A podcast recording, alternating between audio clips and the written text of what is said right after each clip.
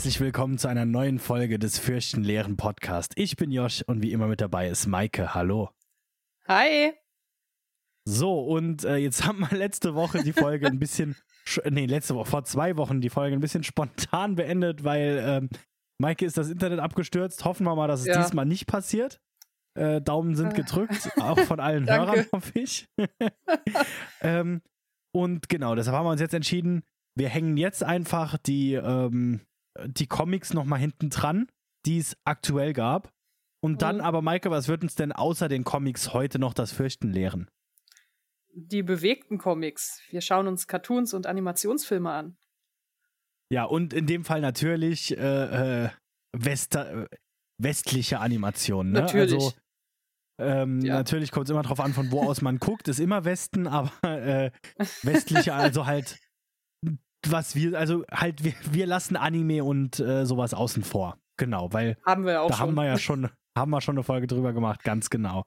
Ähm, so. Und deshalb äh, würde ich sagen, springe ich da jetzt einfach rein, einfach noch mit so ein paar Comics. Ich hatte jetzt zwar noch zwei Wochen Zeit, noch mehr vorzubereiten, aber irgendwie hat die Zeit dann doch nicht gereicht. Ähm, deshalb machen wir jetzt so, wir haben letzte Woche ja aufgehört mit dem Übergang in die Moderne. Und mhm. jetzt mhm. sind wir halt soweit. Wir sind jetzt ähm, in der Moderne und da habe ich halt so in ein paar Comics mal reingeguckt, ein bisschen gelesen. Und es gibt inzwischen, und das ist, glaube ich, mit vielen Themen, die wir ansprechen, wo wir historisch durchgehen, ist es dasselbe Problem. Es gibt am Anfang so zwei, drei Dinge, die man rauspicken kann, und dann gibt es auf einmal heute so viele.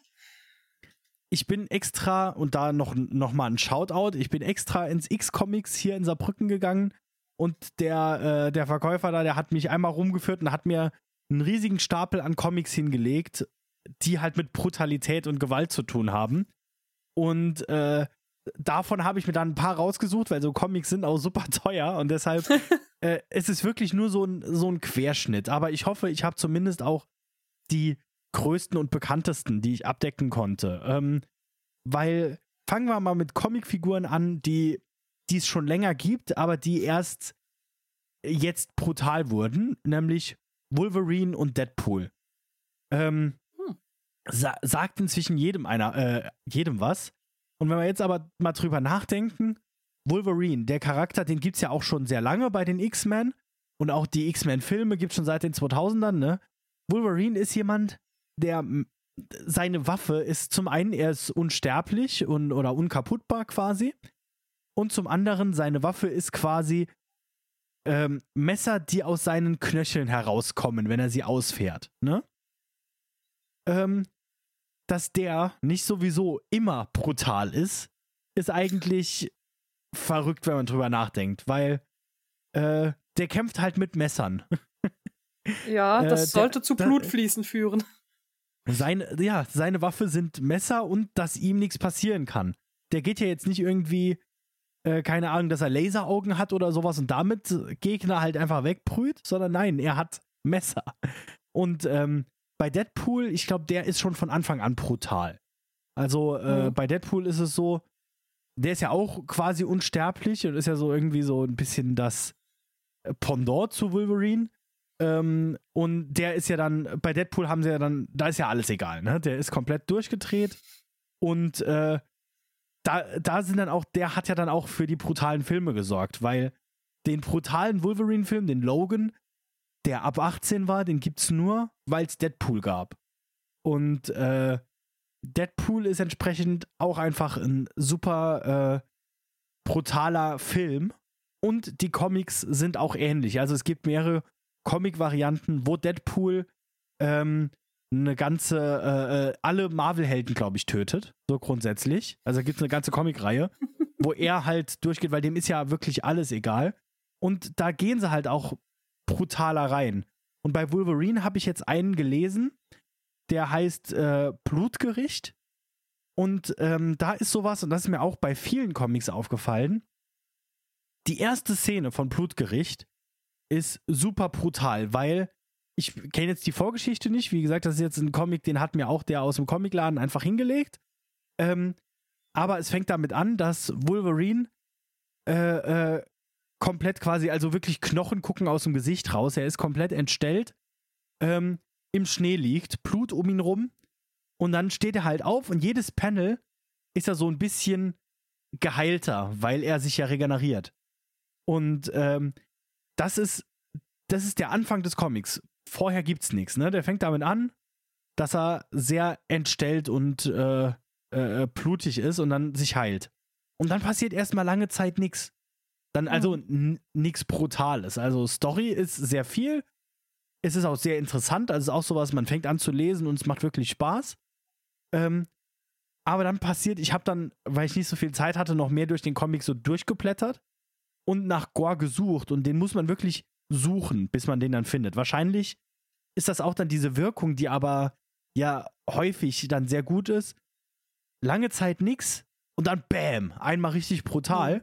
Und dann aber halt, dann wird auch alles gezeigt, ne? Und das ist halt auch sowas, wo wir gleich nochmal mit den Cartoons und äh, Animationsfilmen zu sprechen kommen. Äh, ähm, es ist halt auch mal interessant, dann das Brutale zu sehen. Ähm, was bei, äh, was bei dem ähm, äh, Comic sehr interessant war, es ist super explizit, was Score angeht. Aber dann gibt es ein bisschen später eine Szene, wo er äh, flucht, weil er gefunden wird. Und das sind dann nur so Sonderzeichen, weil äh, Flüche sind dann scheinbar doch noch mal äh, eine Nummer zu hart. Also Gore ist ja okay, aber wenn der anfängt zu fluchen, da ziehen wir einen Strich. Und ich glaube, Nacktheit gibt es auch nicht zu sehen. Ähm, dann, gut, wa was wir, wir mal ansprechen müssen, ist wahrscheinlich The Walking Dead, ne? Der, Natürlich. Es ist, es ist ein Zombie-Comic und wahrscheinlich mit der bekannteste Horror-Comic in der Art. Und ja. ähm, was hier auch eine Besonderheit ist, im, im, Manga haben wir das sehr häufig, im Comic eher weniger, ist The Walking Dead ist in Schwarz-Weiß. Ähm, und damit ist auch der Gore in Schwarz-Weiß und ähm, das schwächt das Ganze nochmal ein bisschen ab. Er ist trotzdem sehr, äh, sehr brutal. Also es gibt ein paar Szenen, äh, die auch wirklich hart sind. Ähm, aber auch hier ist es ähm, ähnlich wie äh, in der Serie, glaube ich, auch, und halt auch wie in den anderen Comics, die ich jetzt besprochen habe. Gore ist nicht der Hauptbestandteil. Wir mhm. haben nur, wir sind halt hier in einer, in einer gefährlichen Situation. Ich denke, hier bei The Walking Dead macht es auch noch mehr Sinn. Die zeigen halt, wie schlimm es sein kann. Und dann geht es aber wieder sehr lange um die, um die Menschen, um die Charaktere. Und äh, der Gore äh, taucht dann auch immer mal wieder auf, schlägt dir ins Gesicht und dann ist er aber wieder Ruhe. Was mir bei The Walking Dead jetzt aufgefallen ist, noch mehr als bei allen anderen Comics, die ich gelesen habe, bei The Walking Dead konnte ich gar nicht mehr aufhören. Ich, ich hatte nicht den ersten Band. Da muss ich dazu sagen, ähm, danke an, an Ruven, der auch unser ähm, Logo damals äh, gemalt hat. Roofcut Media auf, äh, ich glaube, so heißt er immer noch, auf Instagram. Ähm, äh, der hat mir nämlich sein The Walking Dead Band ausgeliehen, weil die kosten ja auch ein Heidengeld. Aber der hatte nicht den ersten, der hat alle ab dem zweiten. Deshalb, ich bin mittendrin in die Story gestartet. Ähm, und trotzdem, ich konnte das fast nicht mehr aus der Hand legen, weil es saugut gezeichnet war. Wirklich richtig auch cinematisch. Ähm, und es ist einfach spannend geschrieben von der ersten Seite an. Du kannst, du willst weiter wissen, wie es jetzt weitergeht. Du willst nicht oh ja, jetzt lege ich das mal zur Seite, mach was anderes. Nee, du, ich musste mich irgendwann zwingen aufzuhören, weil ich noch weitere Comics lesen wollte. Ähm, was noch interessant ist bei dem The Walking Dead Band, den ich jetzt hier hatte oder habe, da steht außen drauf, dass der ab 16 ist. Was Aha. ich, was ja grundsätzlich bei Büchern eigentlich nicht gibt. Und auch bei Comics, ich habe geguckt, alle anderen Comics, denen ist das egal da steht ja normalerweise nichts drauf. Die, die, haben ja keinen FSK oder sowas in dem Sinne. Ähm, aber bei dem Comic, also da ist jetzt auch nicht so ein FSK-Logo, sondern da steht einfach nur so, äh, ich habe ihn jetzt gerade nicht hier, aber irgendwie stand dann halt so geeignet ab 16 Jahren oder sowas drauf. Was ich interessant fand, vor allem dann 16, weil es halt immer noch sehr brutal ist. Aber mhm. ähm, auch hier glaube ich, keine Brüste gesehen zu haben. Bin ich mir aber nicht ganz sicher. Ähm, ähm, und dann, das sind jetzt alles Comics, ne? Das sind wirklich Fortsetzungen, da ja. kommt immer noch neues Zeug raus. Wobei, jetzt, man muss sagen, The Walking Dead ist ja eigentlich auch schon mehr in diese, in diese Manga-Richtung, eigentlich auch vom, vom Stil, weil viele Comics, die, also normal kenne, gut, ich bin aber auch kein Experte. Ich kenne die Unterschiede so, die klassischen Comics, wie halt Wolverine, all, allgemein Marvel oder auch Superman, Batman, die haben ähm, abgeschlossene Geschichten quasi. So, du liest das und wenn du dir einen anderen Comicband, natürlich gibt es auch so ein paar Reihen dann, wo dann mehrere Comics eine Geschichte erzählen, aber irgendwann hört es halt auf und dann ist eine neue Reihe, neue Zeichner, eventuell was ganz Neues. Ja. Ähm, oder es gibt halt die Graphic Novels, zu denen ich gleich zu sprechen kommen will, die halt quasi meistens eine abgeschlossene Geschichte sind. Also wirklich so, äh, die werden auch teilweise wöchentlich released, aber also zu einer Zeit, wo sie rauskommen oder halt monatlich oder was weiß ich. Aber dann ähm, sind sie irgendwann fertig. Wie halt, äh, wir haben äh, vor zwei Wochen drüber gesprochen, äh, Watchmen. Das ist ja eine mhm. abgeschlossene mhm. Geschichte. Ich glaube, da haben noch mal mhm. Leute was jetzt drumrum entwickelt, aber es ist abgeschlossen. Und The Walking Dead ist ja eine Geschichte, die immer noch released wird und immer noch weitergeht. Das ist nicht so, dass da dann irgendwie mit den Charakteren eine Neuauflage passiert oder so. Und ich glaube, es ist auch derselbe Zeichner und äh, äh, ja. Autor die ganze Zeit, ne? Ja. Ähm, deshalb eigentlich ist The Walking Dead schon, und es ist auch in Schwarz-Weiß, vielleicht ist der ja von den Mangas inspiriert. Wo es ja auch meistens also, so ist, dass das ein Mangaka ist, der ein durchweg eine Geschichte erzählt über 100 Jahre, ne? Ja, normal, also, hm, ich weiß jetzt nicht, ob man, wahrscheinlich tritt man sehr vielen Manga- und Comic-Fans auf die, auf die Füße, wenn, das man, Ziel, man das einfach ja. so zusammenlegt. Ähm, also, es gibt das durchaus auch häufiger in Comics, dass es einen, also, ja, das Typische ist, dass du diese kleinen Heftchen hast, die irgendwie Teile einer Geschichte erzählen und die später nochmal in so eine Art Sammelband quasi zusammengepackt werden und später nochmal als, als Volume quasi verkauft werden. Ja. Wo es dann durchaus sein kann, dass die Zeichner mal wechseln oder dass äh, irgendwie ein Writer vielleicht mal wechselt. Aber es gibt den Fall, äh, wie jetzt bei Walking Dead, dass du einen Zeichner hast, der wirklich seine Geschichte durcherzählt, bis die fertig ist. Den gibt's durchaus auch. Also, ähm, mhm. ich habe hier ähm, The End of the Fucking World, der ja auch, äh, was ja auch dann später ah, für ja. Netflix da aufgegriffen wurde als Serie. Und da war es, glaube ich, so, dass ähm, das waren einzelne Kapitel, die, äh, mhm. glaube ich, in einer Zeitschrift immer veröffentlicht wurden, weil das waren so diese typischen Cartoons, wie man sie aus Zeitungen kennt. Also simplifizierter Zeichenstil, alles nur in Schwarz-Weiß und meistens äh, quadratische Panels. Mhm. Ähm, und da wechselt der Zeichner ja auch nicht mittendrin. Und das ist auch, also das wird ähm, später alles so zusammengefasst und dann kriegst du das als einen Band zu kaufen, in dem jetzt quasi der gesamte Comic von Anfang bis Ende drin ist. Aber ursprünglich war der ja halt auch nur Teile mhm, immer so in ja. Zeitschriften und es war so ein bisschen aufgegliedert. Ähm, der hat auch ein paar brutalere Szenen, jetzt nicht so viele, mhm. aber ähm, das ist ganz spannend auch einfach, weil je abstrahierter die Figuren sind, desto weniger drastisch wirkt der Gore. Also es gibt da eine Szene, wo ähm, die Hauptfigur ihre Hand in äh, so ein, wie heißt das auf Deutsch, so ein Garbage Disposal. Äh, äh, äh ja, die, im Müllschlucker. Genau, glaube ich, ist was das, sie da ja. so, ähm, genau, was, was sie da installieren immer in den, in den Abflüssen. Da hält sie halt die Hand rein und klickt an und verliert dabei zwei Finger. Und das wird halt durchaus gezeigt, aber das sieht halt mhm nicht so schlimm aus, wenn der Finger ein abstrahierter Finger ist und einfach nur eine schwarze Linie, die so ungefähr eine Fingerform hat. Mhm, Wohingegen genau, das müsstest du vielleicht äh, noch kurz erklären. Bei äh, The End of the Fucking World äh, ist es halt tatsächlich so, wirklich wie so ein genau. Zeitungsausschnitt. Ne? Also wirklich so diese ja. Zeitungscartoons, schwarz-weiß, nur ein paar Linien und gar genau. nicht auch kaum, kaum Features oder so. Also kaum ja. große Merkmale also, jetzt genau. Ja, also auch gar nicht so viel, ähm, wie man das aus Comics kennt, dass da ähm, die Gesichter sehr verhärtet sind und, und sehr detailgetreu menschliche Anatomie nach, nachempfunden wird, sondern wirklich, es ist äh, ja so ein bisschen, also ohne es jetzt zu viel simplifizieren zu wollen, aber wie man sich so Snoopy und Peanuts und KKG vorstellt. Da, genau von, das habe ich auch gedacht. Von der so Art Peanuts wäre was, genau. Ja, da, damit lässt es sich so am ehesten vielleicht vergleichen. Ähm, und das ist halt auch so was Interessantes, weil jetzt die Comics, wo du auch gesagt hast, äh, die du gelesen hast, die haben eigentlich alle den Anspruch, ähm, so halbwegs realistische Anatomie in, in der mhm. Grundform mhm. schon zu haben. Das heißt, wenn, wenn ich eine Person habe, die schon aussieht wie ein realer Mensch und die sich jetzt wehtut oder die irgendjemanden verletzt, dann wirkt das automatisch ein bisschen brutaler, weil ich kann ja jetzt nicht die Gewalt plötzlich dann total simplifizieren und es passiert überhaupt nichts mehr. Sondern du ja. hast automatisch, also wenn Wolverine jemandem die Klauen in den Hals schlägt, das wird brutaler aussehen, als wenn das jetzt in End of the Fucking World passieren würde. Einfach vom Zeichenstil ja. her schon. Mhm.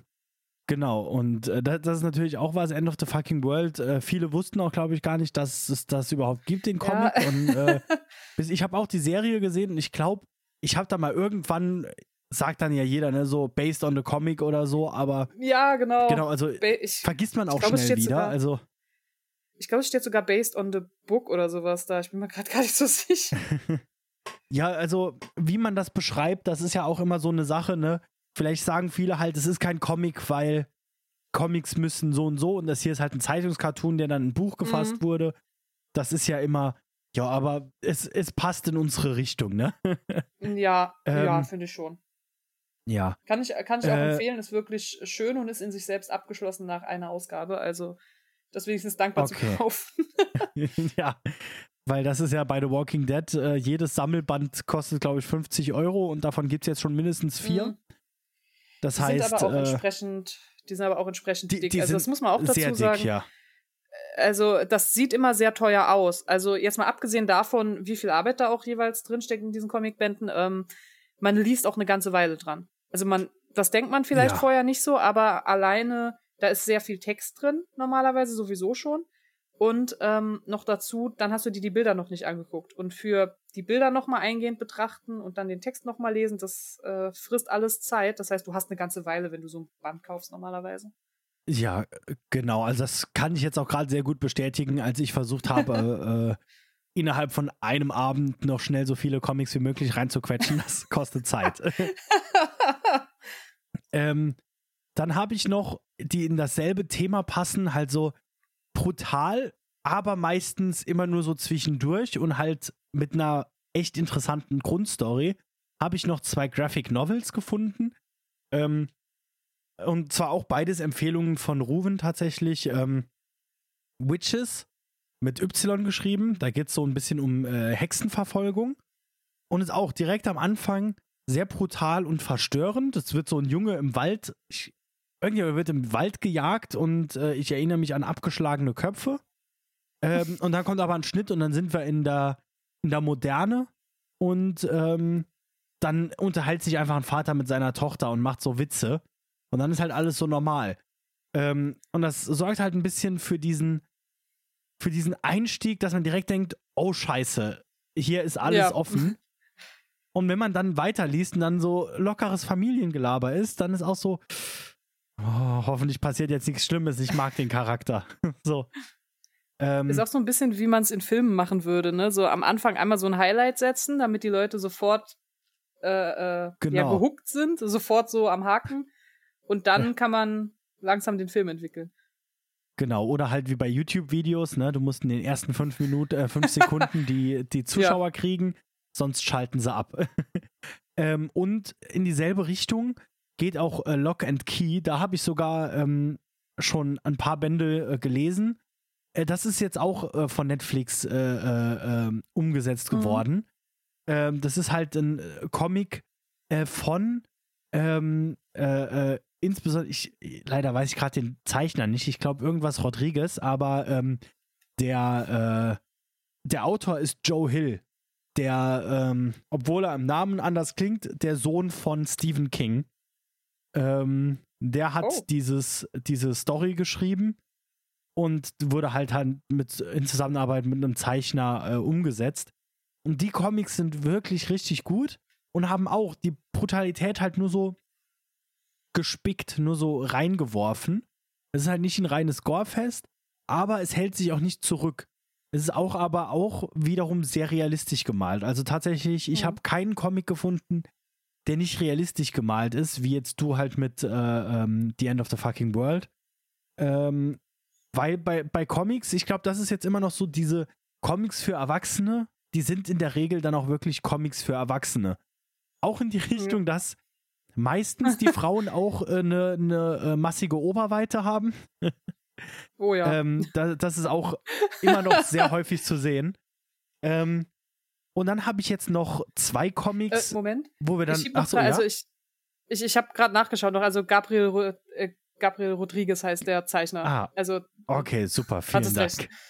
Jawohl, okay. Äh, genau, und also die, die kann ich auch wirklich empfehlen. Witches habe ich jetzt noch nicht so viel gelesen, aber was ich gesehen habe, kann ich auch schon sehr empfehlen.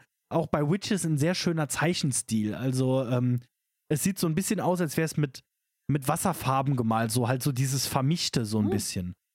Ähm, auf jeden Fall auch sehr gut gemacht.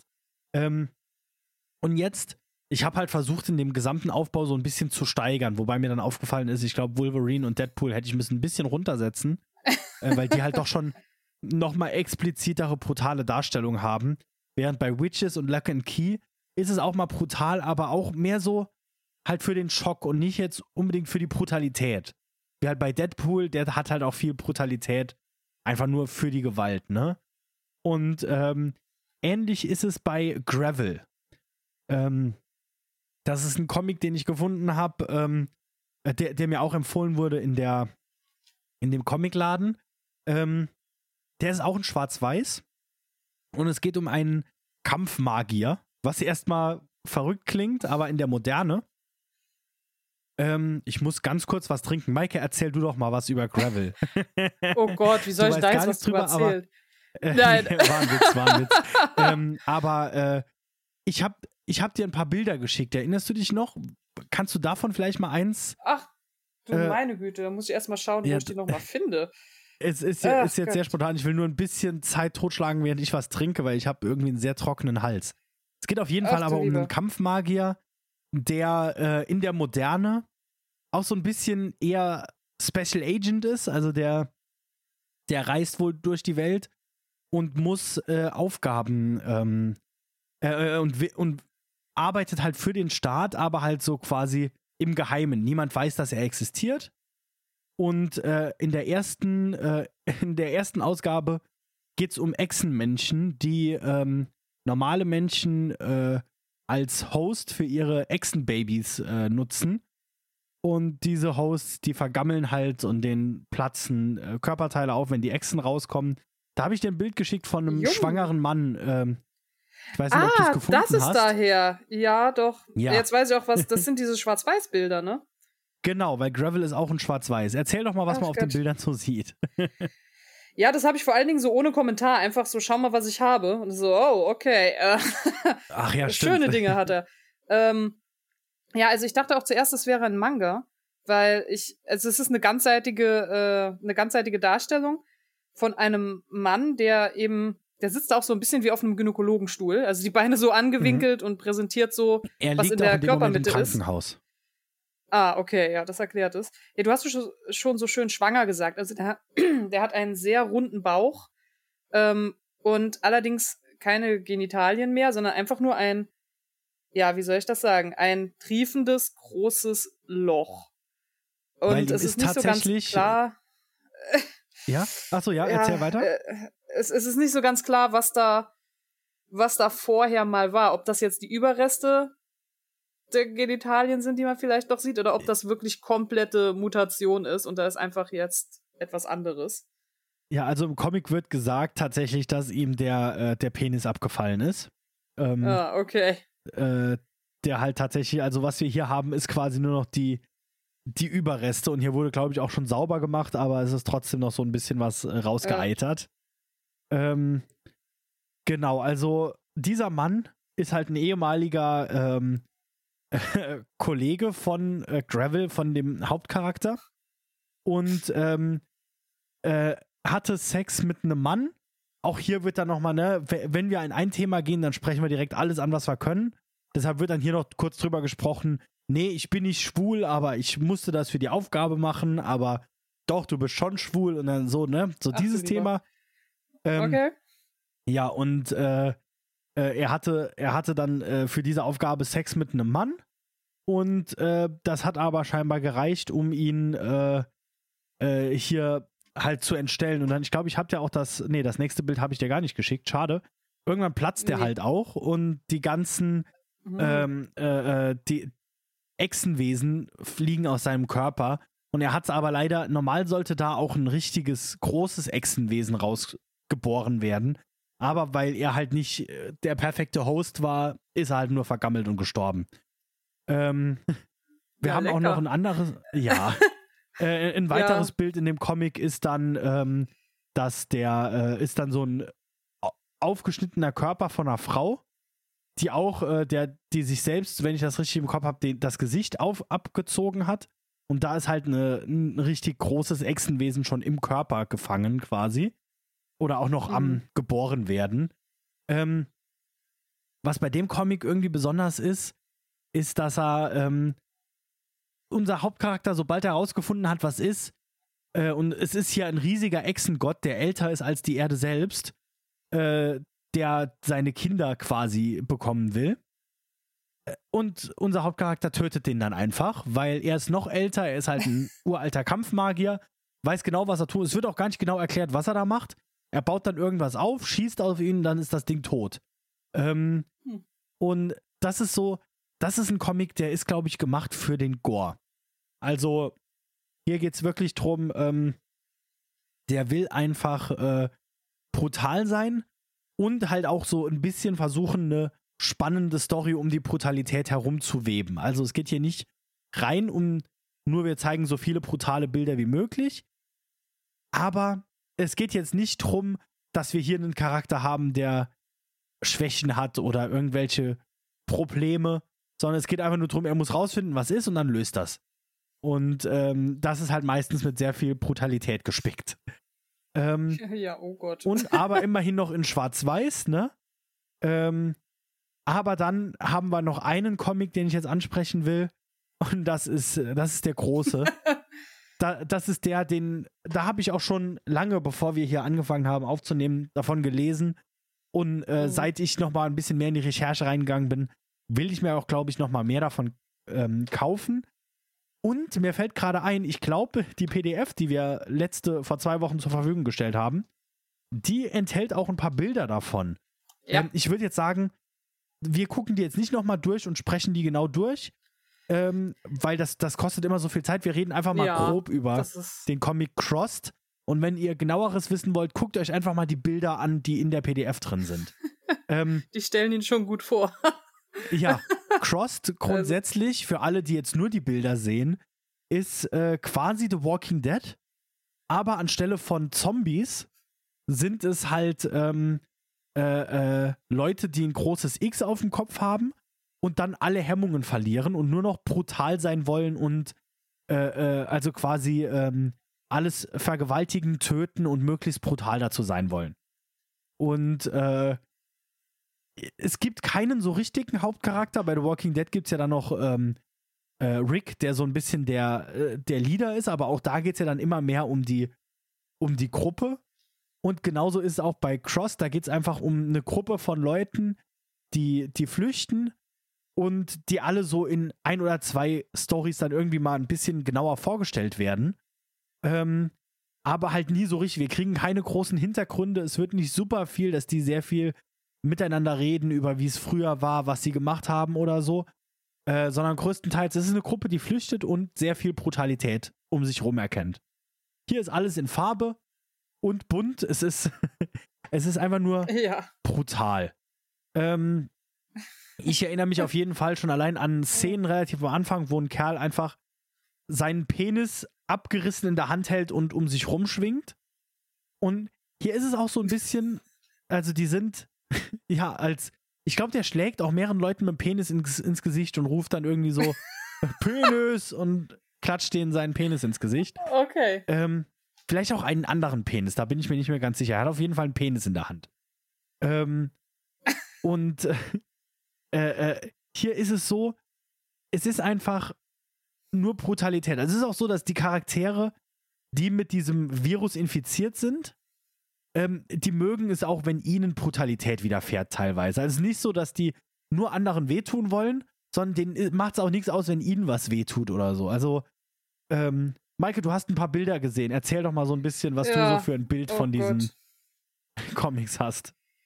Es ist einfach, äh, ja, es ist einfach vollkommen wild. Also, ich meine, dass das, ähm, das erste Bild in der PDF, das, das triggert bei mir so, dass ich als, als viel zu junges Kind mal so ein, so ein Guru-Bild gesehen habe, wo auch eine Person wie ein Truthahn hergerichtet wurde und das super verstörend fand. Und das ist so automatisch das Erste, was mir da auch kommt, wenn ich diese, diese Comicbuchcover ansehe.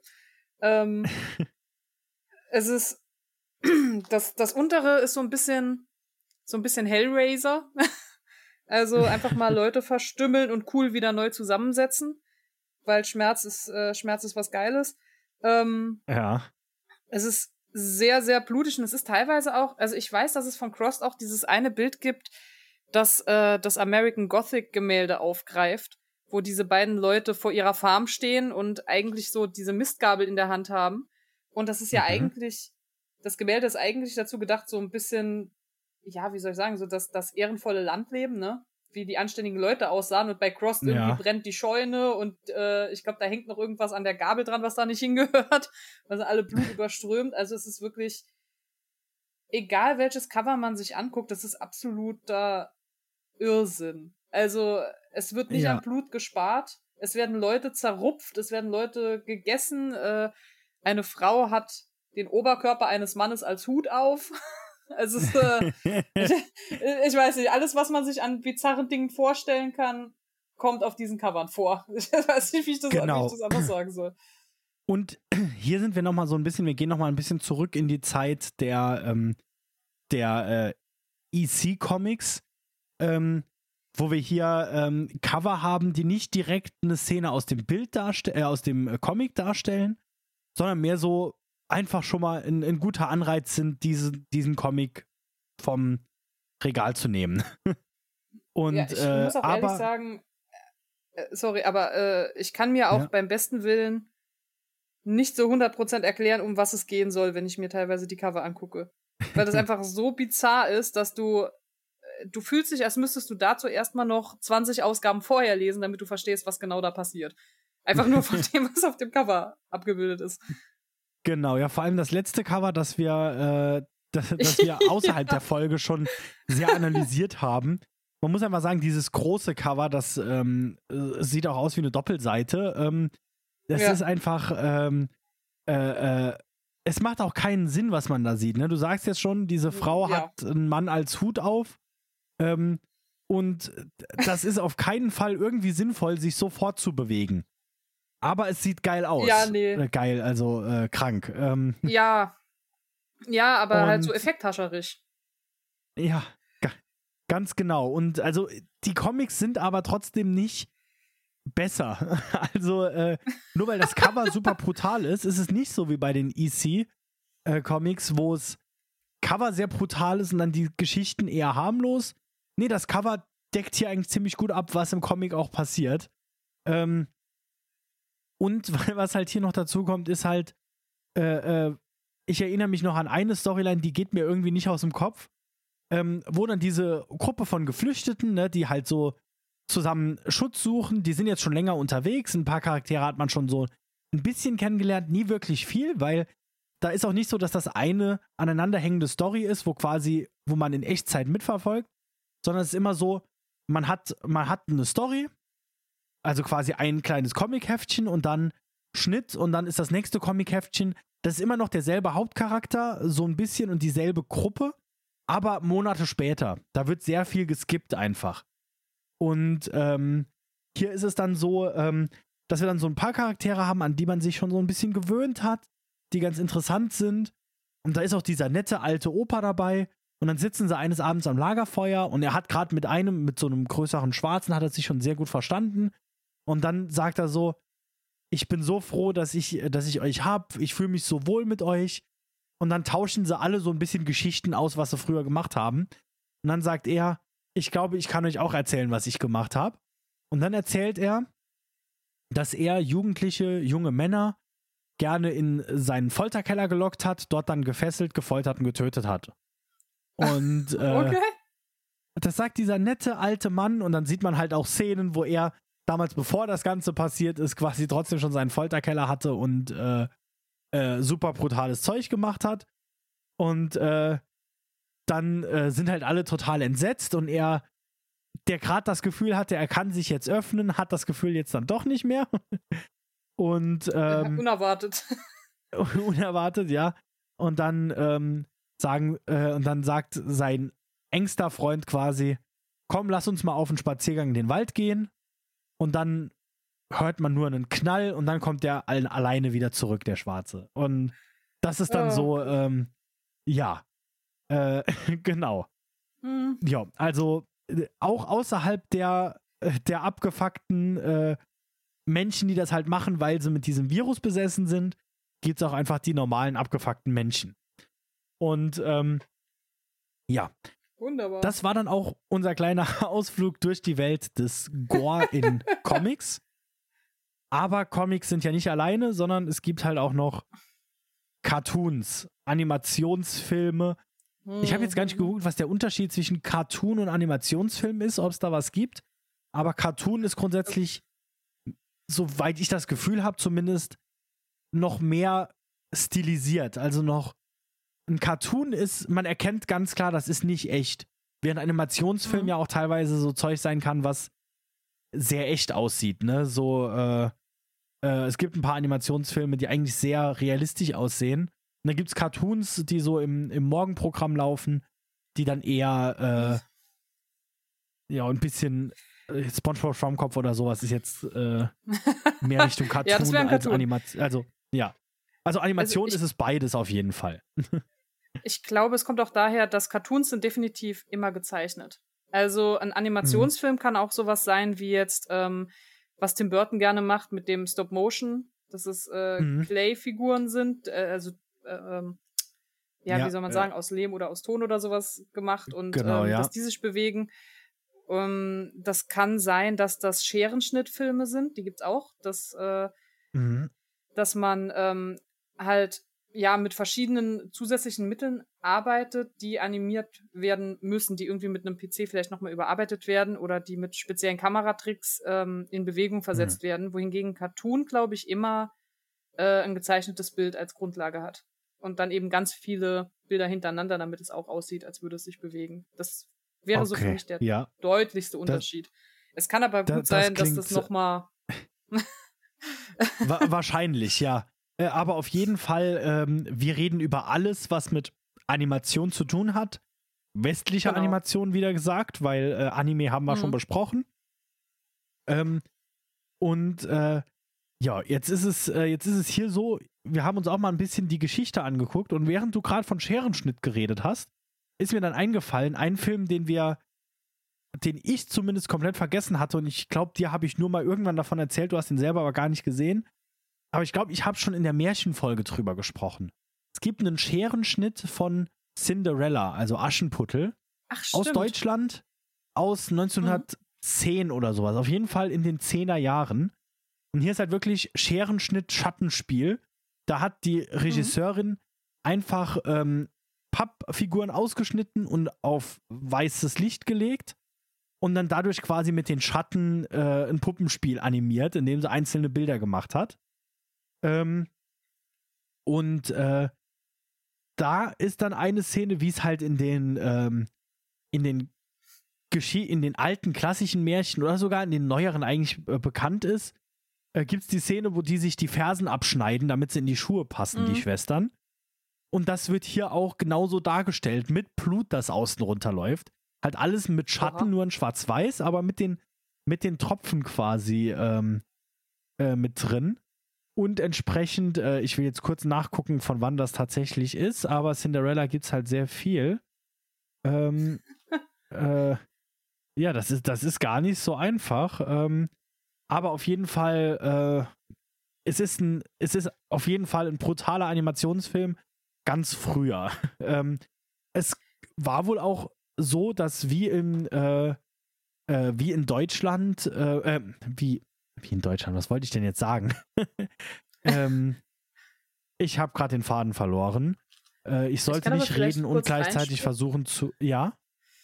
Ja, also ähm, was zumindest interessant ist, ist, wenn das so ein früher brutaler Animationsfilm ist, hat er aber seine Brutalität gerechtfertigt, weil er sich ja auf brutales Grundlagenmaterial bezieht. Also vermutlich ja. würde niemand den Machern einen Vorwurf machen. So, was, was soll das mit der Ferse? Weil wir kennen alle das Märchen, wir wissen, dass das darin vorkommt, also ist das okay. Wohingegen, wenn das jetzt irgend, also wenn das jetzt nichts mit, mit Aschenputtel zu tun hätte und einfach irgendjemand würde sich die Ferse abschneiden, dann hätte es wahrscheinlich Ärger gegeben, weil man gesagt hätte, was ist das denn für eine Brutalität? Was soll das denn? Das hat nichts in diesem Film verloren. Ja, aber bei Cinderella, da war das halt in Ordnung, ne? Ähm, ja, das kannte man halt auch so schon. Ja. Das Märchen ist ja schon ein bisschen äh, älter. Genau. Äh, 1922 war es übrigens und die Regisseurin ja. ist Lotte Reiniger. Und die hat halt wirklich ein paar, äh, also die, die ist dafür bekannt, die hat quasi, die war mit einer der ersten Animationsregisseurinnen überhaupt. Also halt vor Disney hat die schon, äh, hat die schon erste Scherenschnitt-Filme äh, gemacht. Ähm, genau, ah, jetzt weiß ich auch nochmal, was ich sagen wollte. Ähnlich wie es beim, beim Anime und beim Manga ja auch war, der war ja nie nur für Kinder. Und so war es beim Animationsfilm. Mhm. Im ersten Schritt war der mal auch so ein bisschen für alle. Habe ich zumindest auch mehrfach mhm. gehört. Bis dann halt der Production Code auch hier rauskam und dann halt alles, was für Erwachsene war, quasi entfernt hat. Und entsprechend waren dann die wahrscheinlich zu langweilig für Erwachsene und wurden so mehr an die Kinder angepasst. Und dann hieß es ja lange Zeit, ah, Zeichentrickfilme, die sind was für Kinder. Ja. Ähm, Genau, und da, ich meine, man, man kann schon anfangen ähm, mit Brutalität im Animationsfilm äh, in den 50ern, wenn nicht sogar noch früher, wahrscheinlich sogar noch früher, weil alles mit Looney Tunes ist schon brutal, ähm, auch wenn es nicht das Ganze direkt zeigt. Also, ähm, äh, hier, jetzt, jetzt müsste ich mal gucken, äh, wenn wir hier gucken, wann Wiley Coyote und ähm, äh, der Roadrunner, wann die angefangen haben, sich zu jagen ähm, und zu töten, das ist äh, schon mindestens seit den 40ern, ähm, dass die sich naja, gegenseitig. ja, gut, also ich meine, sie versuchen es zumindest. Sie schaffen es halt nicht, aber es, ja. ich meine, der, der klassische Trick von äh, einen Amboss auf denjenigen fallen lassen. Ein Amboss, der größer mhm. ist als derjenige, der ihn abkriegt selbst, ist halt einfach ähm, äh, äh, verstörend, wenn man drüber nachdenkt. Aber ich glaube, weil es halt ein Cartoon für Kinder ist, wird es größtenteils auch ähm, äh, äh, quasi so ein bisschen ignoriert. Also auch tatsächlich so mhm. mehr als Witz genommen. Also zum Beispiel steht hier jetzt gerade auf Wikipedia, dass TV-Guide äh, Wiley Coyote in seiner äh, Liste von 2013 der äh, The 60 Nastiest Villains of All Time aufgeführt hat. Okay. Was die aber tatsächlich, aber ich wette, selbst da steht so im Artikel dann dabei, ja, hätte man jetzt vielleicht nicht gedacht, aber überleg mal. Und das ist es ja. halt, weil dadurch, dass den Charakteren nichts passiert und auch kein Blut spritzt, und ich habe so ein ähm, so eine wissenschaftliche Arbeit ähm, äh, dazu gelesen zum Thema Gewalt und in Cartoons und wie, wie es sich auf Kinder auswirkt. Und da steht auch noch drin, da habe mhm. ich vorher noch nicht so drüber nachgedacht, aber auch in die andere Richtung. Ähm, zum einen, wir sehen nicht das Opfer, dem tut es nicht weh, der, der sitzt vielleicht kurz ein bisschen benommen da, aber das war's. Aber auch der Täter mhm. zeigt keine, was ist das deutsche Wort für Remorse? Kein, ähm, äh, ja, keine Reue. Äh, äh, keine Reue, genau, danke. Er, äh, es ist auch für ihn einfach so ein Spaß und entsprechend wirkt es auch noch mal weniger brutal, weil derjenige keine Reue zeigt. Übrigens, mhm. ähm, da sehr interessant, wie gesagt, äh, bei dieser wissenschaftlichen Arbeit ging es halt darum, wie Gore und Brutalität äh, Kinder beeinflusst. Nicht Brutalität und Gore, aber halt Gewalt in diesen Cartoons, die ja halt mhm. gerade diese Gewalt als Witz darstellen, quasi rauslassen. Ähm, und da ist es so, ähm, dass das wohl keine Auswirkungen direkt hatte, in den meisten Fällen.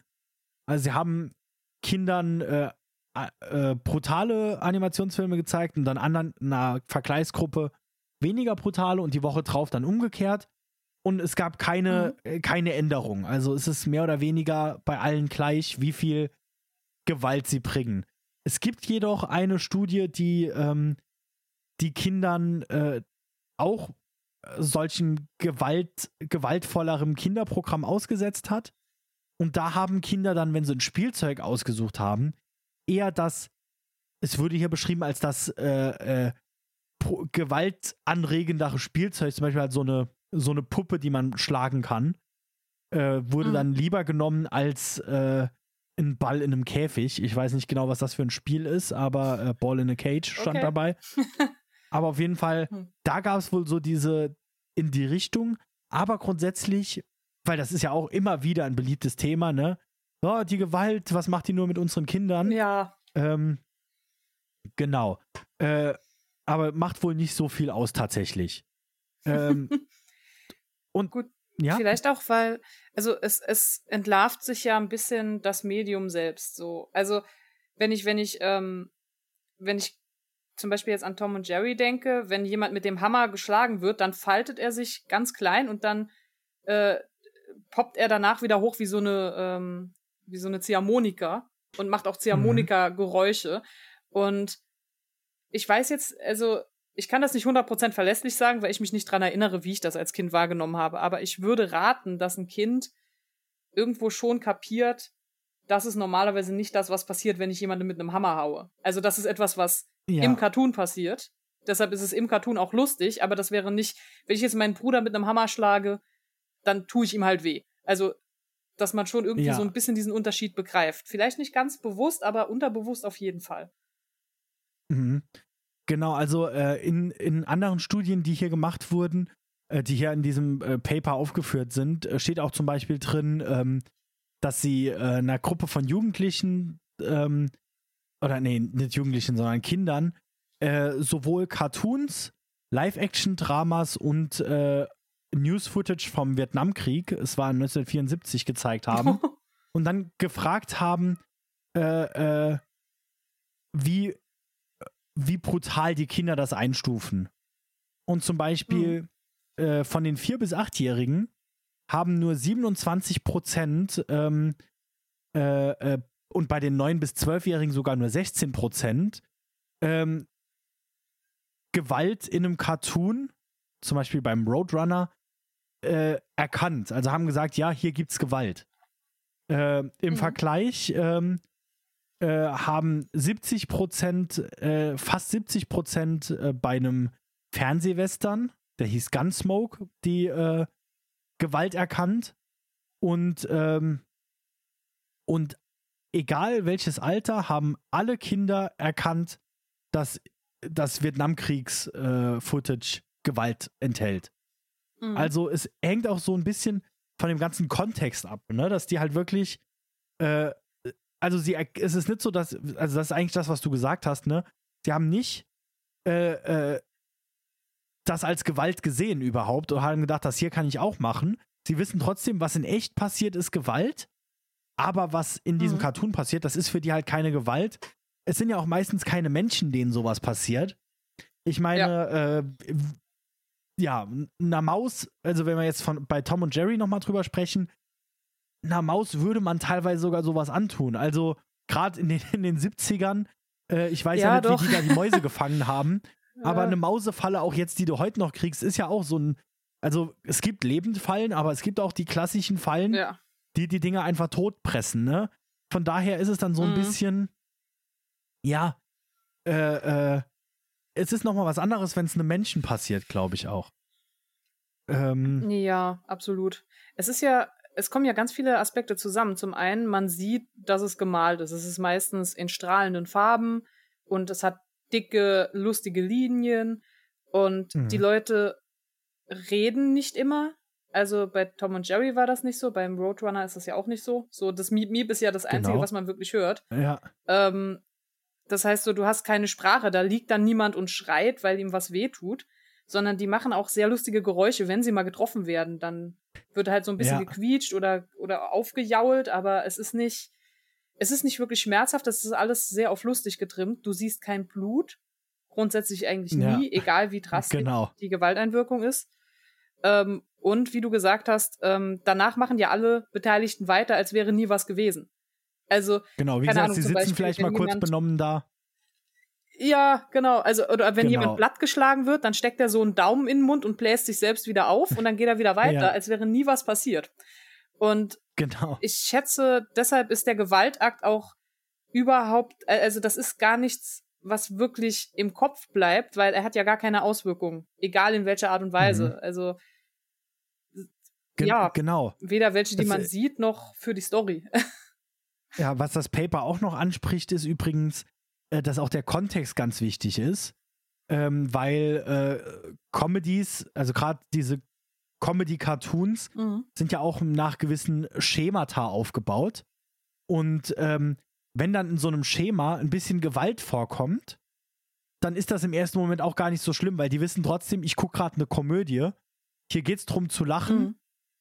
Und entsprechend, also das ist ja auch sowas, wenn du einen Comedy-Film guckst und da die Gewalt passiert, ja auch in, in echten Comedy-Filmen oder so, dann wird das oft halt auch ja. als Witz dargestellt. Also dann, also jetzt mal vom Cartoon weg, wenn wir hier in, eine Komödie sehen, wo ein alter Mann eine Treppe runterfällt und alle drumherum stehen und lachen und der steht danach auf und geht weiter, mhm. dann ist das ja, halt klar. lustig in dem Fall. ähm, äh, äh, außerdem, gut, was jetzt nicht unbedingt äh, äh ähm, überraschend ist, wo wir vom Thema Gore sprechen, ist, dass äh, die Recherche auch gezeigt hat, dass äh, wenn es grafischere Darstellung von Blut ist, ähm, dass dann mehr Gewalt damit verbunden wird mit der Szene. Also hätten wir jetzt so eine Szene, ja, da kommen wir später noch zu Cartoons, wo es sowas gibt, von einer Szene, wo dann das Blut spritzt und alle sterben, äh, dann erkennt man natürlich auch, okay, nee, hier ist Gewalt. Aber wie gesagt, viele Kinder mhm. erkennen das einfach gar nicht als Gewalt an. Äh, und ein Zitat fand ich noch sehr lustig, weil wir hier halt, wie gesagt, von einem, von einem wissenschaftlichen Paper, irgendeine wissenschaftliche Studie reden. Und äh, mittendrin steht dann aber irgendwann der Satz, Depictions of violence with little realism are rated as less. Ah nee, das war das, das war das falsche Zitat. Moment. ähm, äh, sag mal, wo ist denn das Zitat jetzt? For instance, uh, children lack the strength to punch someone with enough force to turn their head completely around. also, ja, gut, äh, das stimmt. Kinder haben nicht genug Kraft, jemanden so stark zu schlagen, dass der Kopf sich einmal komplett runddreht. Da geht es im Zusammenhang natürlich drum, mhm. ähm, äh, dass wir hier ähm, auch immer davon absehen müssen, dass auch sehr vieles dargestellt wird, was Kinder jetzt nicht einfach nachmachen können. Also, du kannst keinen so hart schlagen, dass sein Gesicht sich rumdreht, und das wissen Kinder auch. Oder halt, die können nicht ein fotorealistisches Bild einer, ähm, eines Tunnels in einen Berg malen, dass dann jemand dagegen läuft. Ja. Das ist einfach so. Oder einen Amboss auf jemand fallen lassen. Das, das geht einfach nicht. Ähm, mhm. Ähm, so, jetzt, jetzt hänge ich gerade in der Zwickmühle. Zum einen würde ich gern einfach noch die äh, Story, äh, die geschichtlichen Punkte weitergehen. Aber eigentlich, wenn wir schon über Tom und Jerry und diese Gewalt sprechen, macht es auch eigentlich nur Sinn, mal kurz über die Simpsons zu sprechen. Beziehungsweise. Ja, machen wir über, ruhig. Äh, passt ja hier hin. springen wir doch mal da kurz, genau, weil es passt einfach vom Kontext so gut.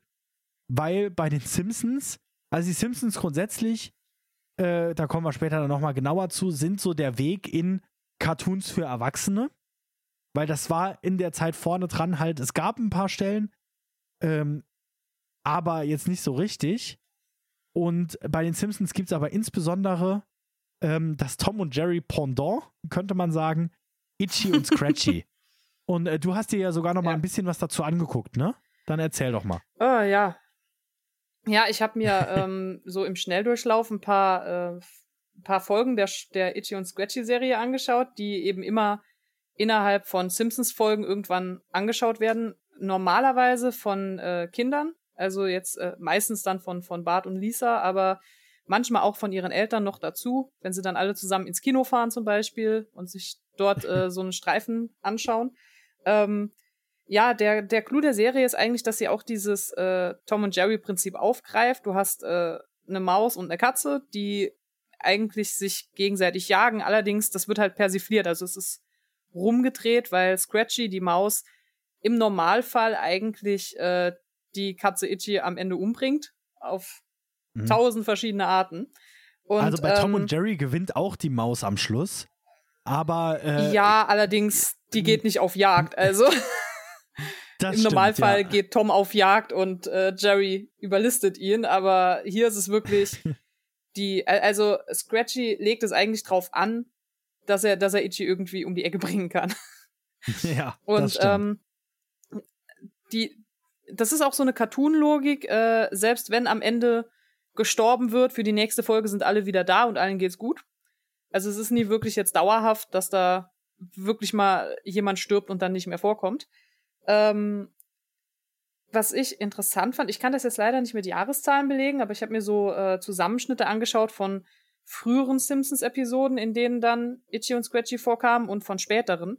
Und das sieht für mich stark danach aus, dass die früheren äh, Shows von Itchy und Scratchy auch gar nicht so brutal waren. Also da ist schon, da wurden schon Köpfe abgeschlagen und, und Leute zerhackt, aber das war nach dem, nach dem Cartoon-Prinzip im Sinne von, es fließt wenig bis gar kein Blut. Man, Mhm. man sieht nicht unbedingt ähm, die genauen Auswirkungen. Also zum Beispiel, wenn äh, jemandem, was, warum sage ich jemandem? Wenn Itchy äh, eine Dynamitstange in, in den Mund gelegt bekommt und der Kopf explodiert, dann hast du danach so einen skelettierten Kopf einfach. Und das macht klar, Ja. ah, okay, er ist jetzt tot. Und dann lachen, äh, lachen alle vorm Fernseher und alles ist gut. Wohingegen, je neuzeitiger das wird, desto drastischer wird auch die Gewalt. Also irgendwann fängt man an, plötzlich äh, Gedärme aus, äh, aus Bäuchen zu ziehen. Ähm, es gibt, ähm, das macht dieses, das macht Itchy und Scratchy machen das sowieso sehr gern, dass sie berühmte Filme persiflieren. Also unter Mhm. anderem zum Beispiel gibt's dann so ein Ratatouille-Short, wo ähm, Itchy als Koch angestellt ist und Scratchy sitzt ihm auf dem Kopf und lenkt ihn und bringt ihn dann aber dazu, seine Augen auszureißen, zu kochen und äh, den Katzen, die im Restaurant warten, zu servieren. Und das ist schon sehr viel blutiger. Was irgendwie auch jetzt Mhm. dafür spricht, dass man vielleicht früher sich nicht getraut hat, sofort so krass in diese Richtung zu gehen und je neuzeitiger das wird, weil dann Leute das auch ganz anders einschätzen können und auch jetzt verstehen, okay, ähm, das Mhm. ist vielleicht nicht unbedingt das Perfekteste für Kinder, ähm, dann kann man sich mehr trauen. Es ist auch, also diese ganze Itchy und Scratchy Nummer wirkt auch wie so ein Kommentar auf Cartoons, weil innerhalb der Serie gibt es, glaube ich, es gibt nur einmal, wo, wo mir jetzt einfallen würde, wo Marge, also die, die Mutter der, der Kinder, ähm, wirklich ein Problem damit hat, dass diese Serie so brutal ist. Aber Mhm. im Normalfall, egal wie brutal die Serie ist, die Leute lachen immer drüber. Was teilweise auch einfach super unpassend wirkt, wenn es wirklich grafische Gewalt ist und alle lachen, weil, ah, lustige Cartoons. Ja. Und äh, gut, was, was hier noch was äh, dazu kommt, was das Ganze für uns eventuell noch mal ein bisschen schwieriger macht, ist, dass wir hier einen Cartoon haben in einem Cartoon. Das heißt, wir haben hier, Ja. also es sind, auch wenn es anderer Zeichenstil ist, Itchy und Scratchy, es ist immer noch sehr ähnlich. Mhm. Es ist, und da wir einen Cartoon gucken, wo die Charaktere sowieso schon gezeichnet sind, die dann was Gezeichnetes gucken, sieht das quasi aus, als wäre das für die ja fotorealistisch. Und man kann aber nicht sagen, wie, wie echt das dann für die tatsächlich wirkt. Ähm, eventuell äh, ist das halt für die so wie ähm, äh, für uns Mhm. Tom, Tom und Jerry. Ähm, aber die Gewalt ist halt trotzdem sehr stark. Und äh, genau, es gibt die Folge, ähm, ich glaube, die haben wir sogar schon in der Folge äh, zum Thema Gewalt und Sex angesprochen.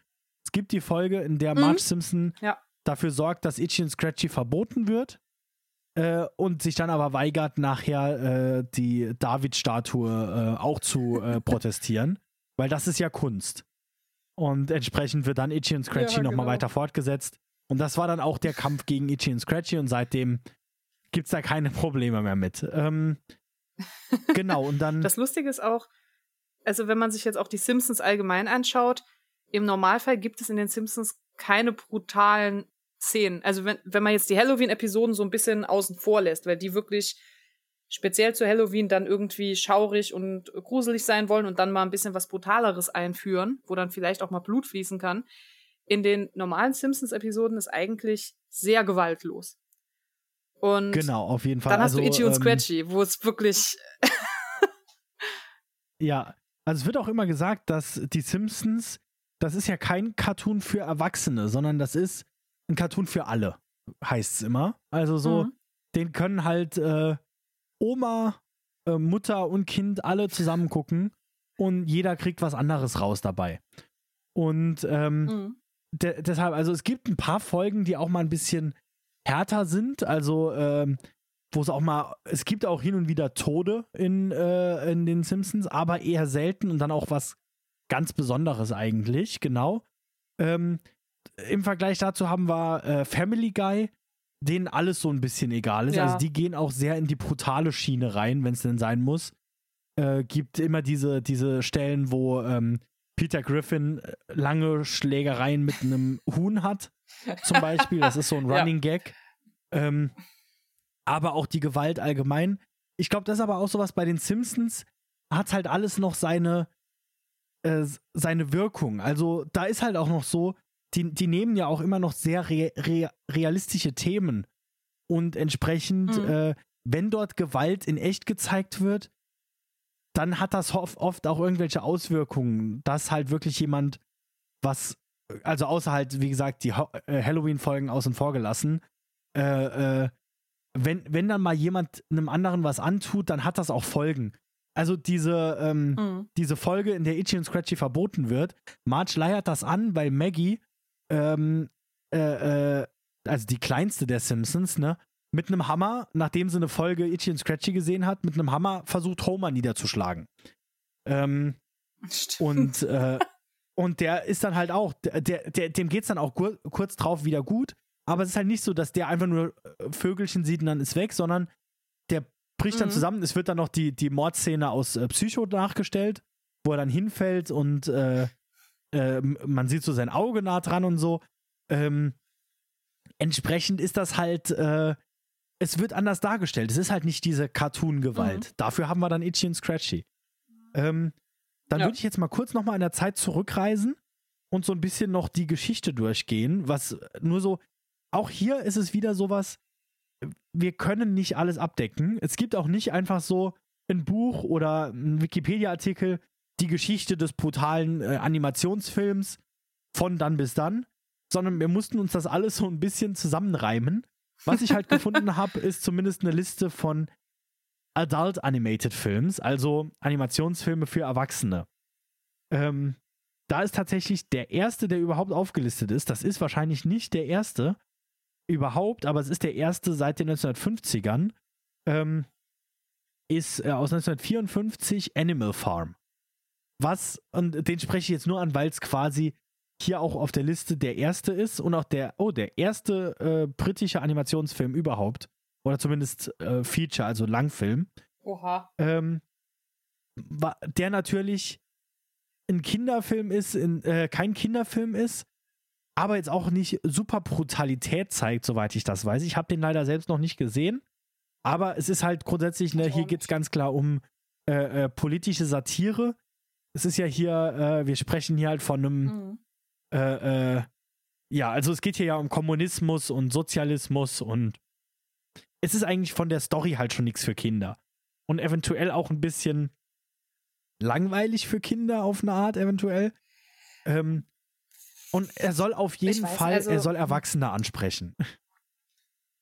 Ja, also das Ja? glaube ich auch jetzt. Ich kann es jetzt nur vom Buch aus beurteilen, aber ich, also als Kind verstehst du vermutlich die ganzen Anspielungen nicht, aber du würdest durchaus das Buch verstehen. Also ich glaube, das könnte ein Kind schon lesen, weil das ist wirklich stark vereinfacht und die Grundidee, dass äh, die Bauernhoftiere den Bauernhof übernehmen, weil sie nicht mehr einsehen, Mhm. dass, dass der Bauer irgendwie ihr Chef ist.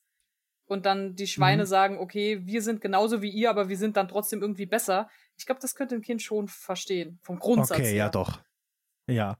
Aber er war auf jeden Fall gemacht, um Erwachsene anzusprechen auch. Also Ja, da ging es jetzt nicht drum, äh, es ist ein Disney-Film, weil ähm, ne, bei, bei Disney ist alles für Kinder, also auch Disney-Filme jetzt, wenn, wenn du dir das, äh, den ersten Animation, also den ersten Langfilm Schneewittchen anguckst, Ja, ja, der ist für Kinder, aber auch Erwachsene haben Spaß dran und glaube, können Mhm. den, werden von Ja. dem gut unterhalten. Und ähm, genau. Den wollte ich auf jeden Fall dann nur mal so mit einwerfen als den ersten, der hier auch gelistet wird. Ähm, dann, was wohl ein sehr interessanter Film ist, und ich habe leider erst kurz bevor wir angefangen haben aufzunehmen, also irgendwie vor ein paar Stunden rausgefunden, dass der komplett auf YouTube ist. dann hätte ich den natürlich noch gerne geguckt, aber das ist Fritz the Cat von äh, Ralph Bakshi, ähm, der wohl auch dafür bekannt, also der hat hier auf der Liste ein paar Filme für Erwachsene. Aber insbesondere dieser Film ähm, ist der erste Film, der ein X-Rating bekommen hat. Es geht hier um Fritz the Cat, der glaube ich auch sogar vorher aus Zeitungscomic-Strips oder so bekannt ist, halt auch so eine Katze auf jeden Fall. Ähm, mhm. Der aber, ähm, ja, der ganze Film ist halt sehr brutal und auch ähm, äh, äh, mit sehr viel Sex gespickt. Also diese Katze ist einfach, äh, lebt auch so in einem, in einem New York irgendwie. Äh, und äh, es sieht auch sehr nach rassistischen äh, Bildern aus, was ich teilweise gesehen habe. Also, oh äh, wenn dann, äh, es gibt eine Szene, die ist auch auf YouTube ähm, einzeln, wo Fritz the Cat einen Aufstand hervorruft. Und das ist dann so, dass da dann eine, eine Gruppe von Krähen, zwei Schweine, die Polizisten spielen, angreifen. Und diese Krähen sind natürlich sehr dunkelschwarz dargestellt. Und äh, mhm. die attackieren dann die Schweine, ja. die Cops. Also ja, äh, auf jeden Fall ist der erste X-Rated-Film und der, ähm, und das ist sehr interessant, wenn wir hier von Gore und Animation für Erwachsene reden. Es ist der erste, ähm, äh, nee, der highest grossing, der meistverdienendste ähm, Independent Animationsfilm. Das müsste das Richtige sein, ja. Also, äh, er hat halt nicht so viel gekostet grundsätzlich und war halt independent. Wie gesagt, den hat äh, Ralf Bakshi quasi alleine finanziert oder halt nicht in dem großen Hollywood-System. Und ähm, mhm. ist immer noch der meistverdienste äh, äh, Film aus dieser Sparte, obwohl er X-rated ist. Also den darf keiner unter 18 in Amerika angucken. Ähm, und äh, zum selben gibt es dann auch noch The Nine Lives of Fritz the Cat von äh, Robert Taylor. Ähm, und das ist der erste Animationsfilm, der ein R-Rating bekommen hat. Also quasi nicht so schlimm wie ein X-Rating, aber eigentlich schon interessant, dass beide Filme, die zwei ersten X- und R-Rated Filme in Amerika, die an animiert sind, beides Fritz the Cat Filme sind. Ähm, und der ist, glaube ich, auch auf YouTube, aber ich bin nicht mehr dazu gekommen, den noch zu gucken. Das war dann zu, äh, zu äh, knapp. Und ähm, genau, dann gibt es ja, äh, also da gibt es noch ganz viele weitere ähm, Filme. Äh, auch gerade, wie gesagt, Ralf Bakshi hat noch Heavy Traffic gemacht und äh, Coonskin. Ähm, und äh, also der, der hat immer mal wieder weiterhin das Ganze durchgezogen und dann sogar äh, der Herr der Ringe hat der äh, animiert äh, oh. im Jahre 78. Übrigens, ich glaube, ich habe vergessen, die, die Daten dazu zu sagen. Also Fritz the Cat ist 1972 und The Nine Lives of Fritz the Cat ist 1974. Ähm, also so in diesem Dreh befinden wir uns. Und dann äh, noch ein Film, den ich noch nicht gesehen habe, aber Maike hat ihn schon gesehen, äh, ist von 1978, oh ja. unten am Fluss Watership Down. Oh Gott, ja. Erzähl mal was von dem ich Film. Hab den, oh, ich habe den wahrscheinlich wie viele Kinder ähm, von den Eltern bekommen, weil die Eltern dachten, oh, das ist ein süßer Film über Hasen, die äh, suchen ein neues Zuhause und möchten halt an den Hügel unten am Fluss ziehen. Deshalb der Titel Watership Down. Ähm, und ich meine, die Beschreibung ist, ist ja auch richtig, ne? ja, auch wenn du dir die Hasen anschaust, das, das, die sind sehr süß auch gemalt. Also das sieht richtig knuffig aus und wirklich wie ein schöner Kinderfilm. Und dann fängst du als Kind an, diesen Film zu schauen und du stellst sehr schnell fest, dass das. Also, ich war viel zu jung. Ich weiß nicht, ich glaube, ich war sechs oder sieben. Das war viel zu jung dafür, ähm, weil dieser Film sehr viele sehr drastische Szenen hat.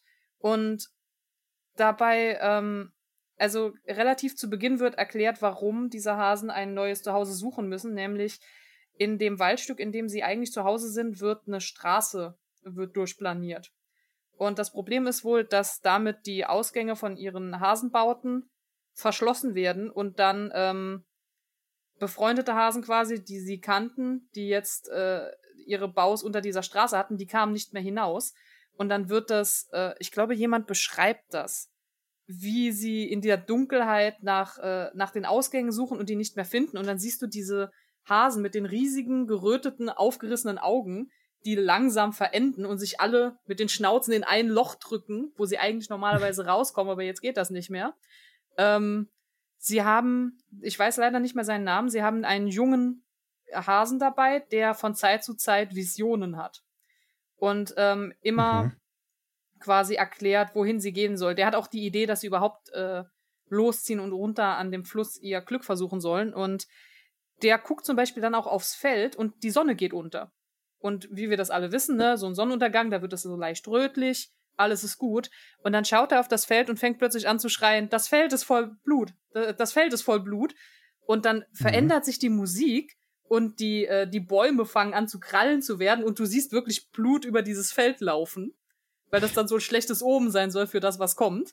Das sind so, ja. das sind die abstrakteren, brutalen Elemente. Und äh, tatsächlich brutale Elemente sind, dass sie ähm, eine, ich weiß nicht, wie ich das nennen soll, eine Hasenorganisation, nenne ich das jetzt mal, kennenlernen, die so ein mhm. bisschen so ein autoritäres Regime ist. Da wird ganz genau geregelt, ähm, zum Beispiel jetzt jeder männliche Hase bekommt einen weiblichen Hasen zugeteilt. Wenn du in den Rängen, in den Offiziersrängen hoch genug steigst, bekommst du automatisch deine Frau dazu. Die hat da auch gar nichts dazu zu sagen. Ähm, Natürlich, wie sich das gehört. Und ich, Vorsicht.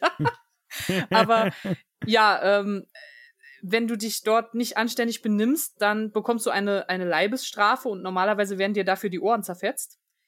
Allerdings ähm, zwischen diesem autoritären Hasenregime und zwischen unseren Heimatsuchenden entsteht dann so ein Kleinkrieg, weil sie möchten natürlich diese unterdrückten Hasen befreien und dann wird das eine richtig blutige Schlacht.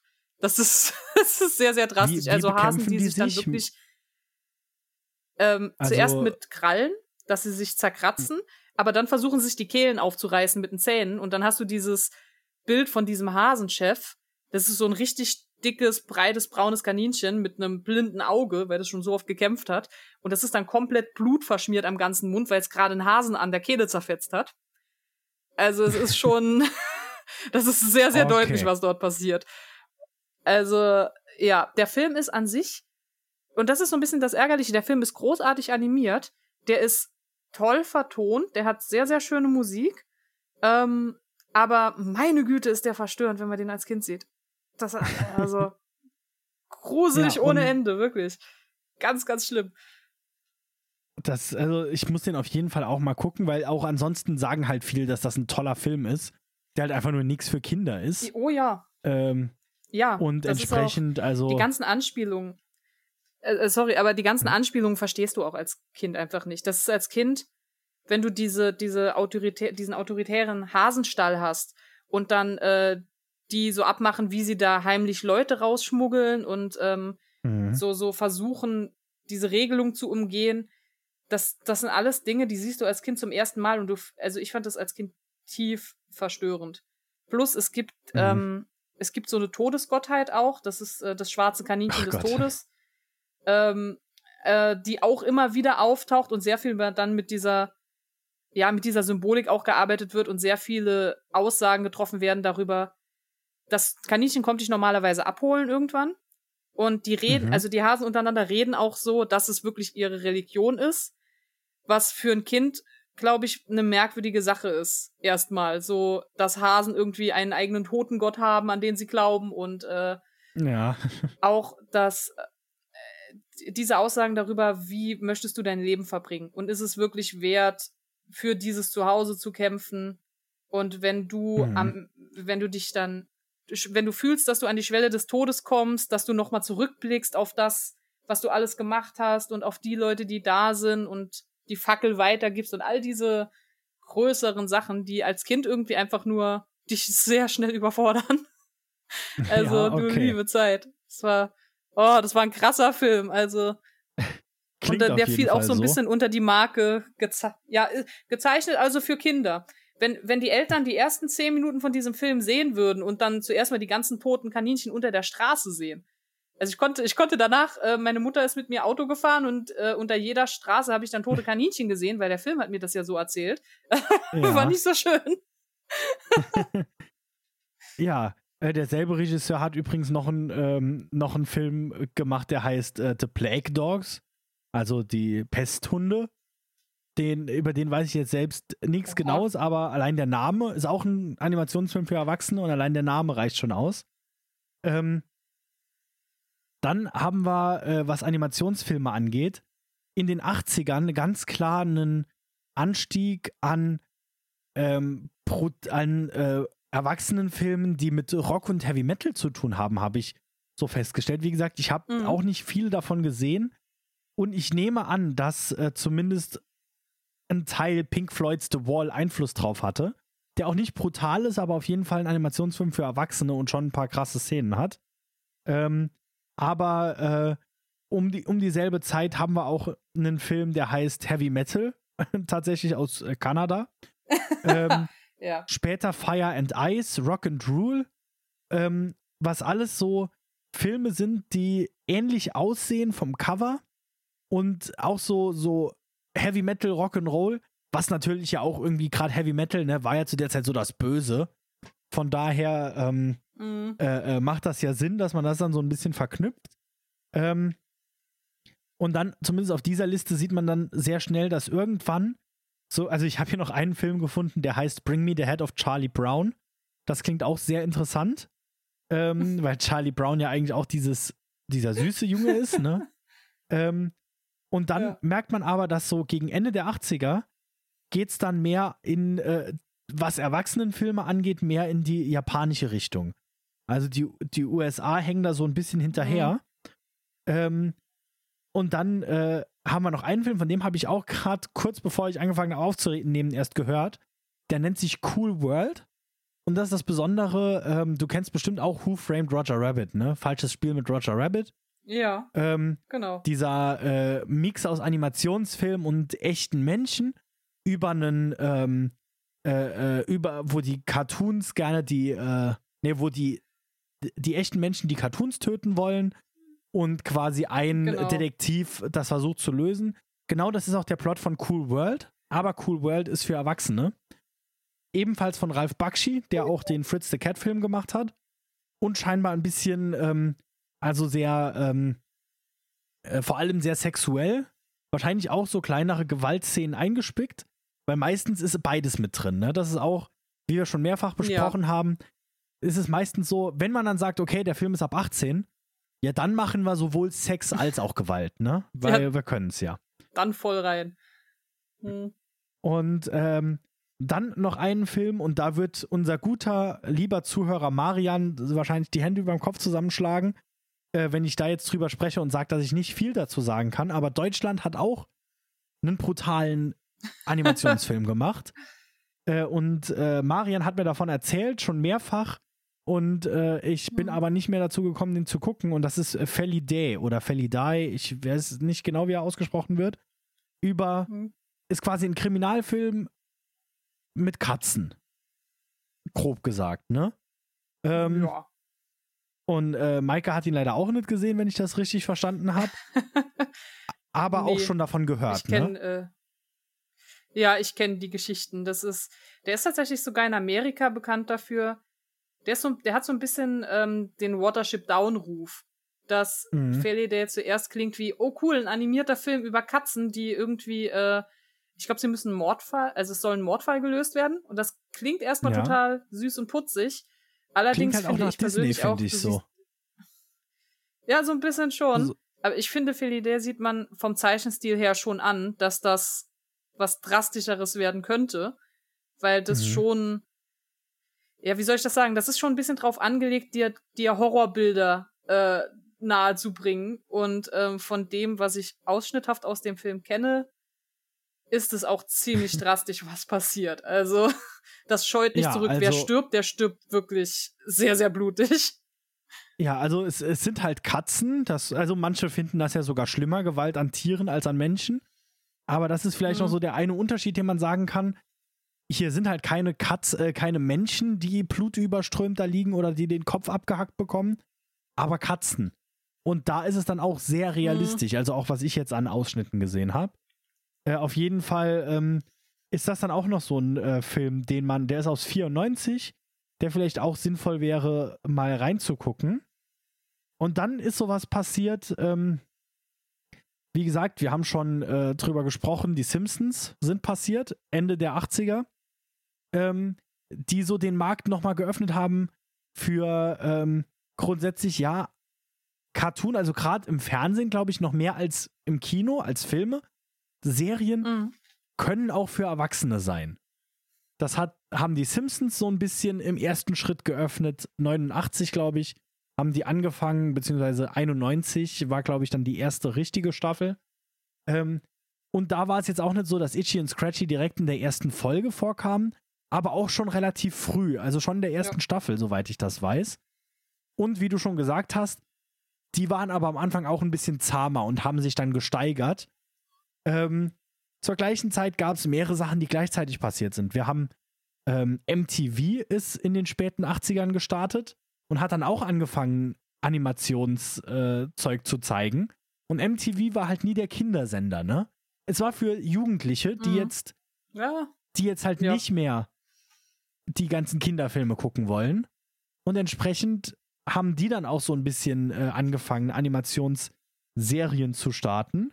Und gleich, ähm, und äh, die haben halt zum Beispiel, da kennt man dann so Sachen her wie äh, Celebrity Deathmatch, das ich glaube 94 gestartet ist.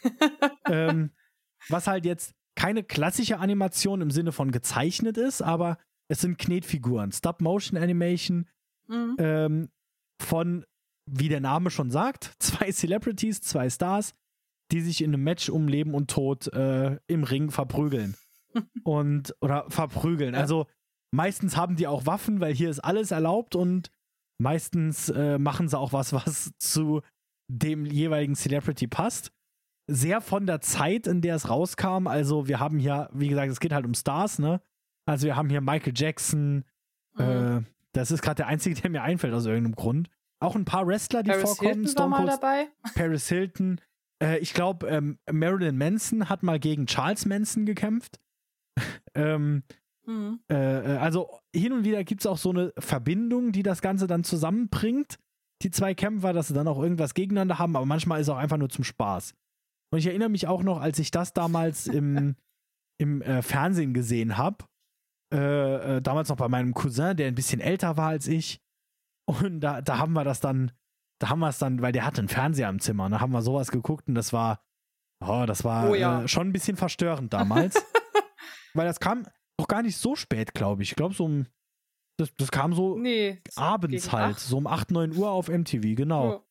Ja. Ähm, und äh, war einfach, Das kam auch meistens. und da wird halt auch alles gezeigt, ne? Also, ähm, ja. ja, was, was wolltest du sagen? Es ist, es kam auch meistens zwischen zwei Animationsserien. Also ich meine mich zu erinnern, dass es vor einem Anime zum Beispiel dann lief. Also entweder vor Mhm. Helsing oder vor Vision of Escaflown, glaube ich. Bin ich jetzt nicht mal 100% sicher, aber ich bin der Meinung, dass es irgendwie immer so sich zwischen zwei andere Animationsserien quasi gequetscht hatte, sodass man als Kind dann einfach so alles in einem Rutsch einmal durchgeschaut hat. Ja. Und ja, es, es ist einfach, also das ist wirklich, die zeigen halt alles, ne? Also ich weiß, da wurde auf jeden Fall mindestens Ja. einmal jemand durch einen Fleischwolf gedreht. ähm, Mhm, grundsätzlich, dass Körperteile verloren da gehen, passiert regelmäßig. Genau. Genau. Da, das Ja. war auch ähm, von der Sehgewohnheit her plötzlich was anderes, weil diese Knetfiguren halt dreidimensional sind und das Mhm. Blut, was spritzt, dann auch dreidimensional quasi modelliert werden muss. Das heißt, wenn da, wenn da zum Beispiel ein Arm abgerissen wird und der Blut verliert, das sieht ein bisschen aus wie dicke, wie dickes Herbstlaub, was sich dann unten Mhm, so ein bisschen ja. ansammelt. Und ähm, ich weiß nicht, also was die Serie aber gut gemacht hat, ich meine, diese brutalen Matches, das war das eine, aber die war unglaublich lustig, weil du hattest diese beiden Kommentatoren, die so in, in bester Wrestling-Manier halt dann an einem Tisch sitzen und, und dazu ihren, äh, ja, ihren Kommentar geben. Und du hattest, glaube ich, Ja. noch eine Interviewdame, die dann immer zu den Leuten zuerst noch in, in die Umkleiden geschickt wurde und die interviewen musste. Und Mhm. ähm, ich weiß, ich erinnere mich da an sehr viele sehr unterhaltsame Gags. Also das war, ich habe das teilweise eigentlich Ja. nur geschaut, weil ich die Kommentatoren so lustig fand. Und das so quasi, okay, den brutalen Kampf, den musst du halt aushalten, bevor es wieder mit den lustigen Sachen weitergeht. Ja, Also das, das war schon auf, auf jeden Fall. Genau. ähm, es ist, äh, also es war auch wirklich äh, verrückt. Und auch sowas, dass sowas dann im Fernsehen lief, ne? Ja, wir das, wir das auch alle geguckt haben. Also es kennen, da haben wir bestimmt einige Zuhörer hier, die das schon mal gesehen haben. Ähm, und dann äh, gibt es auch noch äh, Comedy Central, was für uns so ein bisschen das MTV ist. Also was bei uns auf MTV lief, lief damals in Amerika auf Comedy Central. Und die haben halt auch, ne, grundsätzlich eigentlich mhm. einen Comedy-Sender, die so alles so ein bisschen machen, was lustig ist. Und die haben aber auch ganz viele ähm, äh, äh, Filme, ähm, äh, Serien rausgebracht. Unter anderem mhm. die wohl auch eine mit der wichtigsten Serien in diesem Genre, die das Ganze noch weiter be bewegt haben und auch immer noch läuft, ist South Park. Ähm, ja! South Park, Trey Parker und Matt Stone. Ähm, übrigens, ich, ich weiß nicht, wie viele unserer Zuhörer das wissen. Es gibt diesen Preis, der nennt sich EGOT. Also der äh, Emmy, Grammy, Oscar und Tony. Äh, wenn du die vier mhm. hast, dann bist du halt was ganz Besonderes. Da gibt es nur ganz wenige, die das haben. Und äh, Trey Parker, also einer der Macher von South Park, ist nur noch, ich glaube, dem fehlt nur noch ein, äh, ein Grammy. Dann hätte der ein EGOT. Weil die zwei, die sind zwar komplett verrückt und South Park ist auch komplett abgefuckt, aber die haben auch ein Award-winning ähm, äh, äh, äh, Musical rausgebracht mit The Book of Mormon. Die ja. haben mit South Park Bigger Longer in einem Cut sogar, glaube ich, einen Oscar gewonnen für äh, Musik mhm. oder sowas. Auf jeden Fall, die sind, ähm, die sind überall mit drin und die haben halt diese Serie South Park. Maike, erzähl doch mal ein bisschen was zu South Park. oh, wo fange ich an? Also, ähm, ja, die läuft in Amerika, glaube ich, seit 97. Ich weiß nicht genau, wann sie mhm. nach Deutschland kam, aber auch so muss Ende der 90er auch gewesen sein. Ähm, ja, der, der Grundsatz der Serie ist, dass sie in der Stadt South Park in Colorado spielt. Du hast äh, vier wesentliche Hauptfiguren. Das sind vier Kinder, die zu Beginn von South Park noch in der dritten Klasse sind und irgendwann kommen sie in die vierte und seitdem sind sie mhm. durchgehend mhm. in der vierten Klasse und werden nicht mehr älter. Ähm, das, äh, ja, man, man kennt die, man kann sie an den Bommelmützen eigentlich ganz gut unterscheiden. Ähm, es gibt Stan Marsh, was so, ich sag jetzt mal, der typische Everyday Man darstellen soll. Das ist so mhm. einer wie ich und du. Auch so ein bisschen Dann der, es, der äh, Hauptcharakter auf eine Art. Ja, also, ja, die meisten die, die sind alle, schon. Äh, genau, die sind alle die Hauptcharaktere, aber der ist so, der, in Anführungszeichen, ja, der, mit dem wir uns so auch äh, identifizieren können. Der ist normal und meistens ja. auch irgendwie noch geschockt von dem, was passiert. Genau. Es gibt ähm, Kyle Proflovski, äh, oh Gott, Proflovski, der äh, ja, der ähm, in erster Linie immer gehänselt wird von, von einem anderen Freund und teilweise auch von der Serie, weil er, weil er jüdisch ist, der aber auch, also der zeichnet sich eigentlich durch den stärksten moralischen Kompass aus. Der stößt normalerweise auch immer an, dass über irgendetwas nochmal moralisch diskutiert werden soll. Und deshalb mhm. hat er auch grundsätzlich immer Probleme mit äh, Eric Cartman, der so genau andersrum ist. Der hat nämlich gar keine Moral, der ist sehr egoistisch und äh, der ist auch bekannt für die meisten Catchphrases aus der Serie. Und der vierte im Bunde ist äh, Kenny McCormick. Das ist, Kenny kennen die meisten aus den früheren Staffeln, weil Kenny ist der, der andauernd stirbt. Ich glaube, bis Staffel 5 in jeder Folge äh, hat Kenny einen Tod und dann, wenn er einmal nicht stirbt, ist das quasi so ein herausragendes Ereignis. Ich glaube, das passiert sogar in so einer Halloween-Folge ähm, oder so. Es kann gut sein. Also es, es gibt äh, es gibt manchmal so selbstreferenziellen Humor. Also normalerweise ist es so, dass Kenny auf sehr drastische, blutige Weise, äh, blutige Weise stirbt und dann ähm, geht's los mit, sie haben Kenny getötet, ihr Schweine. Und es gibt aber eine Folge, in der sind sie, ich glaube in Staffel 3, in der sind sie im Regenwald unterwegs und er wird vom Blitz getroffen oder so und fällt halt mhm. um und sie rufen halt wieder, oh Gott, sie haben Kenny getötet, ihr Schweine. Und Kenny hat aber in der Folge quasi eine feste Freundin und die belebt ihn wieder. Also sie zuerst fragte, wer hat ihn getötet? Und dann, äh, dann stehen die beiden dort, äh, also Stan und Kyle, und wissen nicht so ganz, was sie sagen sollen. Und dann sagen sie einfach, ja, sie. Wer ist sie? Die, die Schweine. ja, okay, ähm, dann versucht sie jetzt den wiederzubeleben und sie kriegt das tatsächlich hin, dass, dass sie ihn nochmal wiederbelebt und er wieder aufsteht. Und dann stehen alle da so, ja. oh, hm, okay. Niemand wusste, dass das funktioniert, aber in Ordnung. Ähm, es ist, also das, das, was ich sehr unterhaltsam finde, ist auch, Kenny stirbt wirklich teilweise sehr, sehr drastisch. Es gibt eine Folge, ähm, wo er in den Kopf geschossen wird und, und dann katapultiert wird, weil unter ihm äh, die Holzbühne zusammenbricht, auf der er steht. Und dann fliegt er und wird zusätzlich nach dem Kopfschuss noch auf einen Flaggenmast aufgespießt. und also ist auch entsprechend mit Blut alles drum und dran. Es gibt eine Folge, wo ähm, er, ich glaube, er hat einen, äh, einen epileptischen Schock. Und nachdem er den hat, mhm. ist er die ganze Zeit nur starr und sagt gar nichts mehr. Und es kommen immer Ratten und versuchen an ihm zu fressen. Und Cartman scheucht die halt immer fort. Bis ganz am Ende der Folge rauskommt, dass er eigentlich da am Anfang an diesem Schock gestorben ist, weil dann platzt er auf und dann kommen lauter Ratten aus ihm raus, die die ganze Zeit schon von innen an ihm gefressen haben. Und ja, die Kinder sehen das halt und fangen alle an zu lachen und dann, hahaha, okay, Folge vorbei. Ähm, also das ist wirklich sehr, sehr drastisch. Umso lustiger ist, dass die Leute sich in erster Linie aufgeregt haben, weil diese ganze, äh, diese vulga vulgäre Sprache, das geht gar nicht.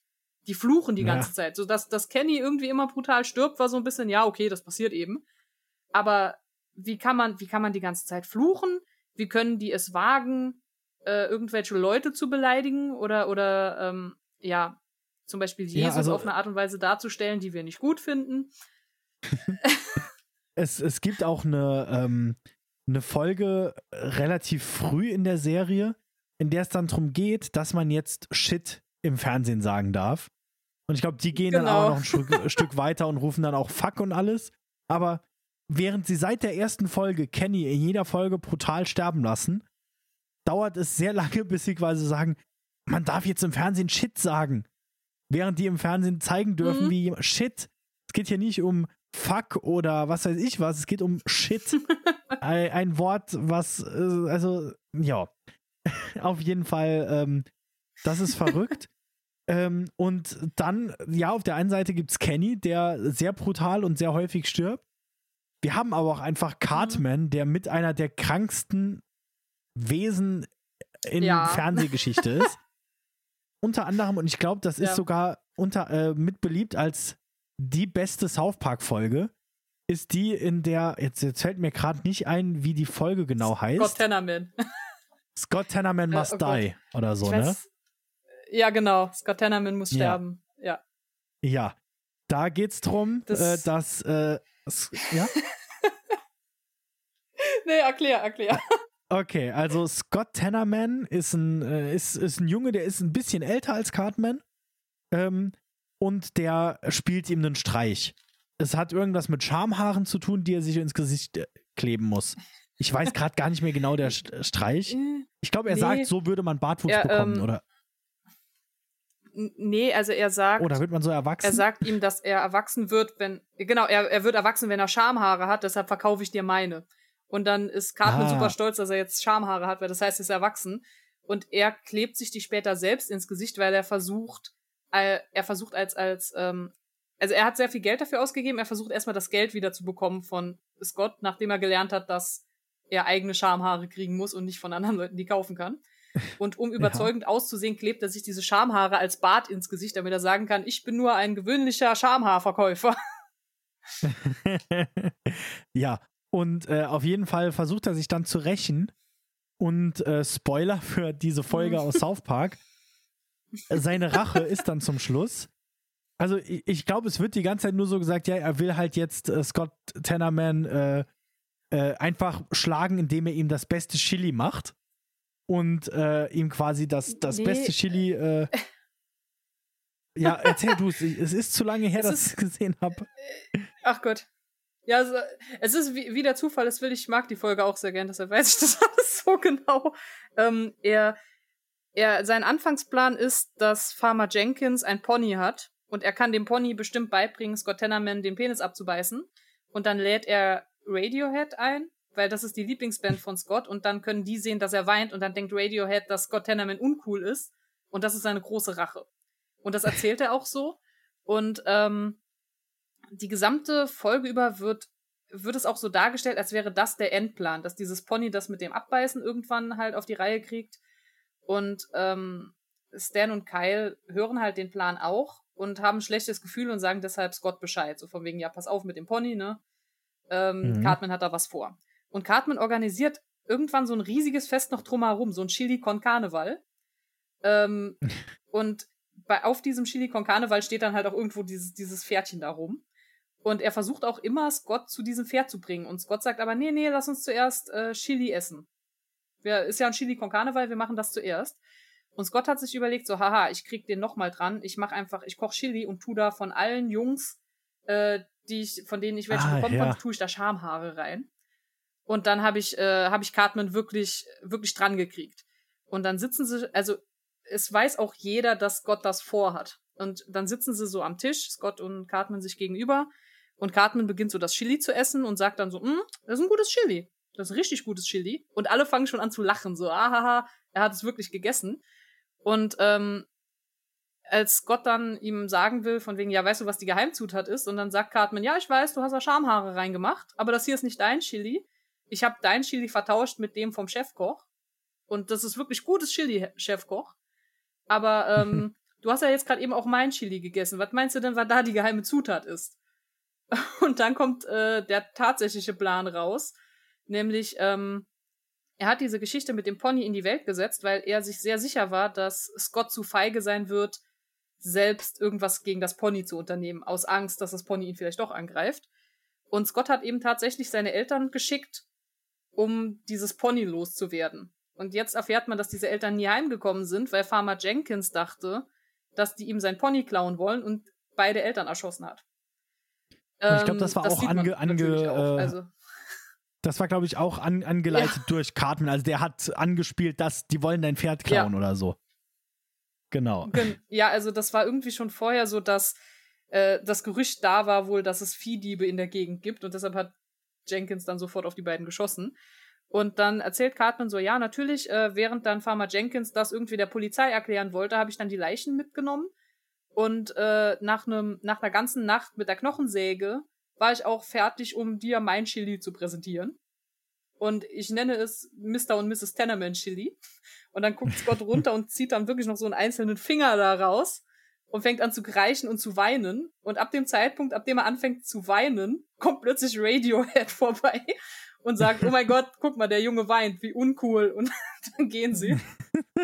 Also Radiohead war offensichtlich immer noch Teil des Plans. Ja.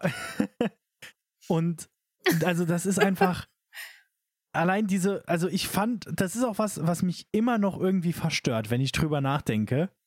Äh, Mhm. Diese Folge, allein diese, diese Vorstellung, dass du äh, äh, die Eltern eines anderen Kindes tötest, ins Chili verkochst und dem das fütterst, alleine ist schon krank.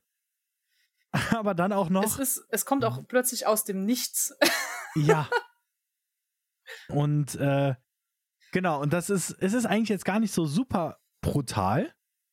Also so im Sinne von, man sieht jetzt halt, obwohl man sieht dann Mhm. sogar den abgehackten Finger zum Schluss, aber allein die Vorstellung ist halt schon Ja. verrückt. Und Ja, die, äh, das ist eher das drastische, genau, das, was passiert, ist drastisch, aber auch dadurch, das ist ja alles ähm, Cut-out-Animation. Also die Ja. erste Folge von South Park war ja wirklich ausgeschnitten aus Papier und danach haben sie ja das immer mit Computer quasi nachanimiert. Und ähm, das, das sieht dann immer ein bisschen abstrahiert aus. Also auch wenn dann Mhm. Blut fließt und zum Beispiel in der Folge fließt ja auch viel Blut, das ist immer so ein bisschen, ja. Also Ja. es gibt auch diese ähm, Christmas Critters Folge mit den satanischen Waldtierchen, die, äh, Die immer Blutorgien immer im feiern und Leute blieb. umbringen. Ja, also es gibt schon sehr, sehr blutige, drastige, drastische Folgen. Allerdings, es ist bei South Park eigentlich die meiste Zeit so, dass es irgendwie so ein ziemlich derber Gag ist für irgendwas. Also der Mhm. Clou an diesen, an diesen Weihnachtstierchen da ist ja, dass die alle sehr süß aussehen und richtig knuddelig und auch zuerst von Stan für ja normale Waldtiere einfach gehalten werden und dann irgendwie rauskommt, nein, das sind satanistische, blutrünstige Wesen. Und der Witz Ja. ist, dass sie halt gar nicht so aussehen, als ob. Und ja, natürlich, für so einen Gag ist das dann, dann eine dankbare Geschichte. Mhm.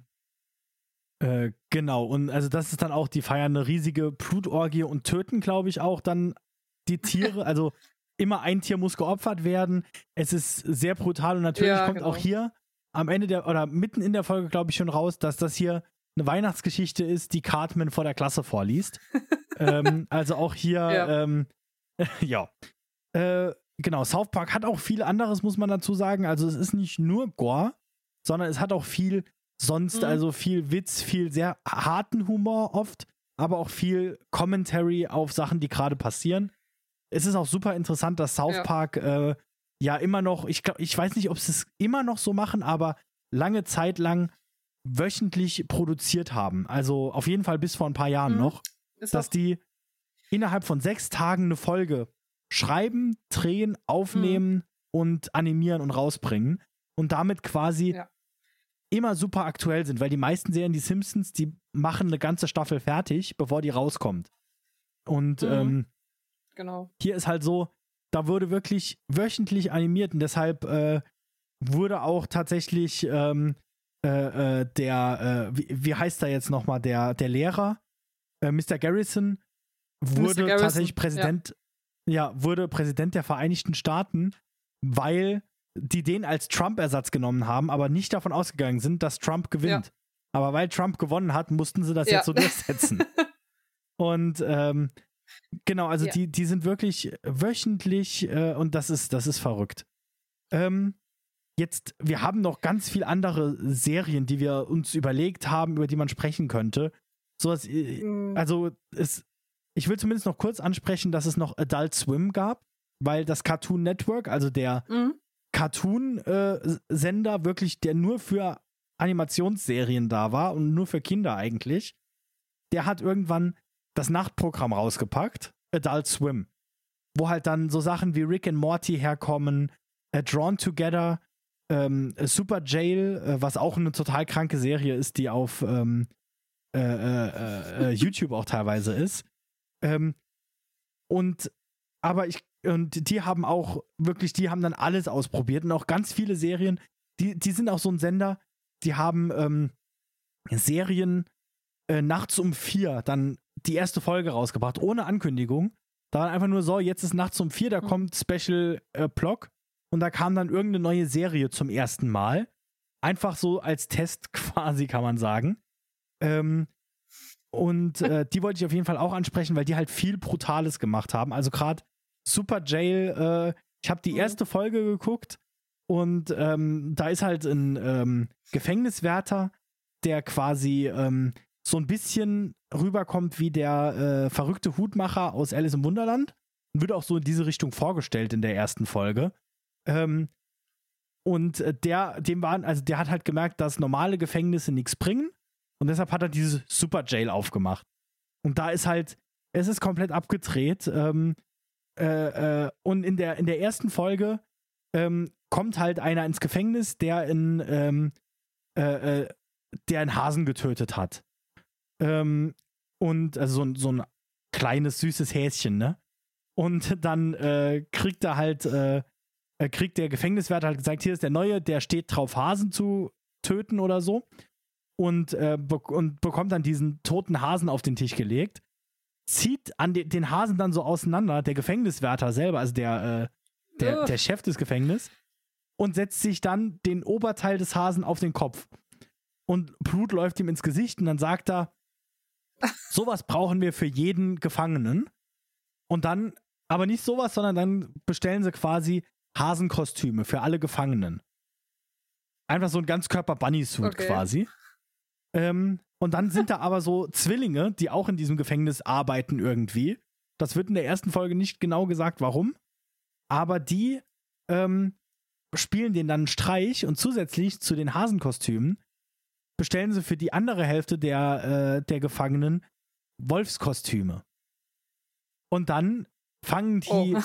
die Wölfe an, die Hasen sowieso schon so zu mobben und äh, runterzumachen. Und dann ist Vollmond und die Wölfe werden einfach komplett brutal äh, und äh, töten die Hasen. Also auf brutalste Weise. Teilweise wehren sich auch die Hasen. Dann kommen sie aber in die Cafeteria und da sind dann so vier oder fünf äh, äh, alte, dicke Lunchladies und eine sagt, unsere Fleischlieferung ist nicht angekommen. Ihr wisst, was das heißt. Sie machen ein, äh, ein Regal auf, einen Waffenschrank auf und dann gehen die mit den Kettensägen in die Menge und töten, ähm, äh, äh, töten die ganzen, also sowohl die Hasen als auch die, die Wölfe. Und äh, dann fällt ein, äh, ein Eimer mit, äh, ich glaube, entweder Fleischersatzprodukt oder sowas in die Richtung, irgendwas mit Fleisch auf jeden Fall. fällt hin und äh, irgendwas mit Strom fällt drauf. Ich weiß es gar nicht mehr genau. Ich habe das gestern Abend kurz vorm Einschlafen geguckt. Es wird durch Strom durchsetzt und dann bildet sich daraus ein riesiges Fleischmonster, das dann die Lunchladies frisst. Und dann haut das ab und äh, äh, rennt okay. Richtung äh, Normalität. Und dann kommt der Gefängniswärter und sagt wieder, ha, das war genau mein Plan. Und äh, ist voll happy, dass alles so geklappt hat, wie er es wollte. Das ist die erste Folge. Ein sehr verrückter Animationsstil. Okay. Wow. Äh, und komplett abgedreht. So, das wollte ich jetzt nur kurz einwerfen, weil ja. äh, ich dir das, das schon angekündigt habe, dass ich das ansprechen werde. Ähm, ja, bitte. und es ist einfach, also das hat Maike mir vorgeschlagen, hat gefragt, kannst du dazu noch was gucken? Und da habe ich geguckt und mindestens eine Folge ist auf YouTube, ich glaube sogar noch ein paar mehr. Es ist auf jeden Fall komplett abge abgefuckt. Ähm, ja. Aber. Klingt auch so. Wir haben noch eine Serie, die ist nur Gore. Also hier gibt es eigentlich kaum richtig ja. Story. Und da hast du dich noch mal ein bisschen mehr eingelesen. Und zwar, die äh, ist auch oh, von ja. äh, Cartoon Network, haben wir gesagt, ne? also bei uns auf MTV, nee, also im Internet eigentlich und kam dann aber ins Fernsehen. Und äh, ja. die kennt wahrscheinlich auch jeder. Jeder, der hier zuhört, hat die schon mal gesehen, weil ich glaube, die Zuhörer sind alle so in unserem Alter und kennen das. Wir reden von den Happy Tree Friends. Sie ist auch sehr bekannt. Ja. Dann oh, erzähl Gott. mal. Das ist, ähm, ja, es ist auch eine, eine sehr süß animierte Serie, knallige Farben über äh, knuffige kleine Waldtiere, die lustige Abenteuer erleben und ab einem gewissen Punkt geht ihr Abenteuer immer grauenhaft schief und dann folgt das Ganze so einer Final Destination Logik. Also ein Unfall passiert und es ist der, der drastigste, blutigste Unfall, der passieren könnte und der löst einen weiteren aus, bis am Ende im Normalfall alle tot sind. ähm, es ist, also es, mit den Folgen bin ich ein bisschen durcheinander gekommen. Es ist so, dass es hauptsächlich wohl eine Webserie ist. Und von dieser Webserie gab es dann einen TV-Serienableger. Und der hatte aber, glaube ich, nur 13 Folgen. Der, den gab es für MTV. Der kam da dann irgendwie so dazwischen gesendet. Ähm, und pro Folge gibt's drei Segmente.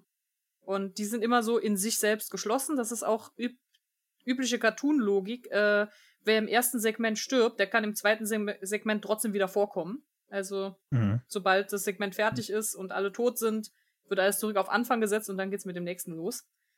Ähm, es gibt, ich glaube, tatsächlich über 20 wiederkehrende Charaktere. Jeder hat sein eigenes kleines buntes Waldtier. Ähm, alle auch mit sehr knuffigen, süßen Namen. Also Lumpi ist, glaube ich, ein Elch oder, oder irgendwie was in die Richtung soll der sein. Ähm, mhm. Dann gibt's einen Biber, der eigentlich ein Bauarbeiter ist, der heißt dann Handy.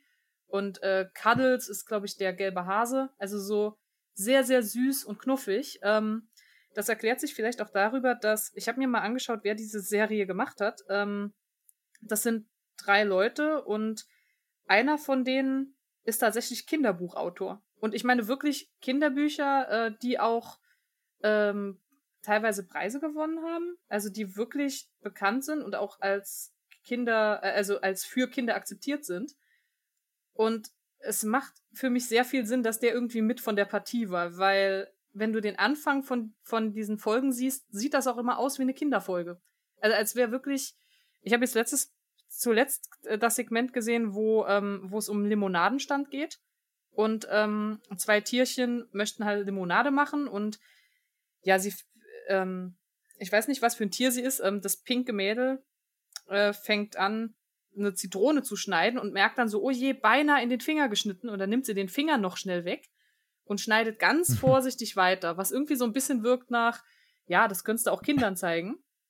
Allerdings bricht ihnen dann leider der Stand zusammen. Also das Schild, was sie oben festgenagelt haben, an beiden Seiten. Das verliert einen Nagel und rutscht nach unten und schlägt äh, dem, dem pinken Tierchen das Gesicht weg, dass das nur noch so eine blutige Masse ist. Ähm, und ja. ab dem Zeitpunkt kracht das Ganze immer weiter zusammen, bis am Ende, ich glaube, äh, dadurch, dass sie kein Gesicht mehr hat, kann sie nichts sehen. Das Schild trifft auch ihre, äh, ihre Mitverkäuferin, die daraufhin die Augen verliert, also schneidet sie dann die Augen und macht aus den Augen Limonade. Und das ist dann irgendwie so am Ende der Clou der Sache. Ähm, wie es typisch ist für die Segmente, die haben normalerweise schon ein Wortspiel als, äh, als Segmenttitel. Ähm, mhm. Und zumindest in der Serie, wie sie für äh, MTV äh, rauskam, am Ende von jedem Segment bekommst du nochmal so ein so ein sehr zynische Moral. Also, ähm, ich weiß jetzt nicht mehr, ich glaube, ich weiß nicht mehr genau, was es bei diesem Limonadenstand war, aber ähm, es ist meistens irgendetwas, zum Beispiel, jemand hatte mal eine Party veranstaltet, auf der Party geht was schief, alle sterben und am Ende kommt dann Life is a Party. und das ist dann die Moral der Geschichte. Ähm, ja. Also, das ist schon, und vor allen Dingen, das, das hat auch eine sehr, sehr nervige Anfangsmelodie, wo einfach nur na na na na na na die ganze Zeit. Ja. Und dann weißt du immer schon, okay, jetzt, äh, jetzt, jetzt geht dieses wundervolle Programm los. Ähm, was ich interessant fand, ich habe mir ein paar andere Segmente auch noch angeschaut. Es gibt teilweise tatsächlich Segmente, in denen nichts Brutales passiert. Und das finde ich super faszinierend, ja? weil die kenne ich nämlich normalerweise nicht von dieser Show. Ähm, es gab ein Weihnachtssegment. Ähm, also es gibt äh, zwei Charaktere, das sind so gelbliche Bärchen, das sind Papp und Kapp. Papp ist der Vater und Kapp ist halt ein Baby. Und ähm, in dem Segment ging es darum, dass Papp als Weihnachtsmann in einer Mall auftreten soll und zu Hause ähm, den Sack, in den er nachher die Geschenke macht, äh, ich glaube, er hat ihn gewaschen und hat ihn dann irgendwie liegen lassen. Und da sollten eigentlich auch schon Geschenke drin sein. Und dann sieht man, wie das Baby in diesen Sack reinklettert.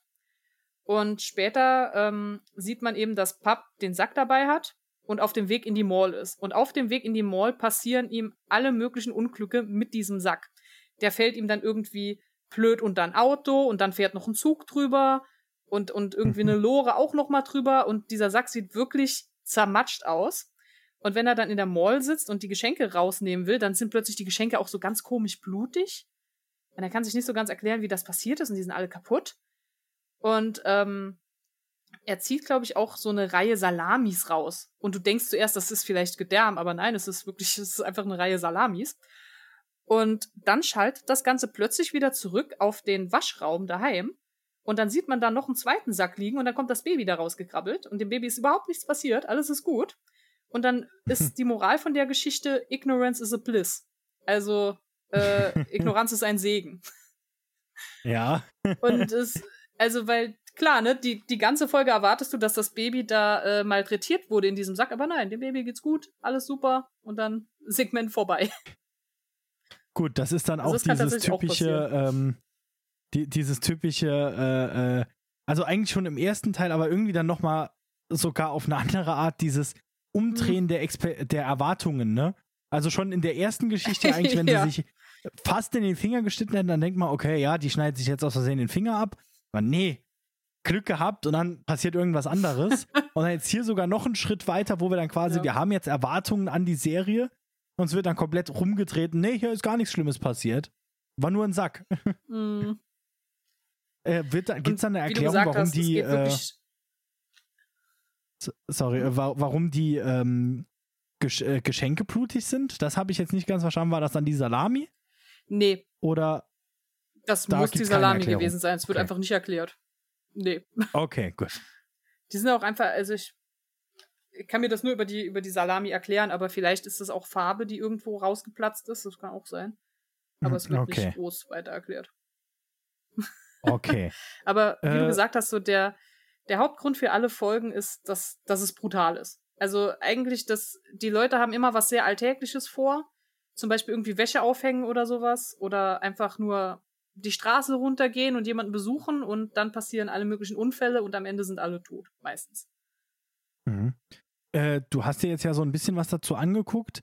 Ähm, die, die Macher der Serie, also du sagtest ja jetzt sogar, dass das so ein, ähm, äh, äh so ein Kinderbuchautor war eigentlich. Haben die, hast du irgendwas dazu gefunden? Hatten die einen Grund oder eine, einen, einen Startpunkt? Weil also die von South Park, die haben ja den ersten South Park-Cartoon gemacht, weil sie halt was ähm, mhm. äh, was malen wollten, äh, halt überhaupt was machen wollten und dann die Serie ist ja immer, da ist sehr viel Sozialkritik dahinter. Das finde ich jetzt ja bei Happy Tree Friends im ersten Moment mal nicht, dass die jetzt irgendwie große Sozialkritik mit reinpacken. Haben die was dazu gesagt? Hast du dazu was gefunden? Also, das, was ich gefunden habe, ist alles ein bisschen, äh, bisschen bizarr. Also, der ähm, Kinderbuchautor, jetzt, es tut mir leid, wenn ich den Namen falsch sage, ich würde das lesen Road Montijo, aber ich bin mir nicht sicher, ob er wirklich so mhm. heißt. Ähm, der hat wohl auf, ähm, auf einen Papierstreifen hat er so Skizzen gemacht von zwei Charakteren, die später dann auch in der Serie übernommen werden und hatte die so bei sich am Arbeitsplatz hängen und da war so ein, ich weiß gar nicht mehr, es war irgendein dummer Witz drunter, weil einer, glaube ich, eine Bombe auf den anderen wirft. Irgendwie, irgendwie sowas. Und ähm, ihm schwirrte wohl irgendwie diese Idee von diesen Waldtierchen, die sich da gegenseitig Sachen antun, das schwirrte ihm wohl irgendwie ein bisschen im Kopf rum. Und ähm, er hatte dann mit, äh, mit den Chefs von Mondo Media gesprochen. Das ist so mhm. der Vertrieb, wo später auch dann ähm, die Serie angenommen wurde.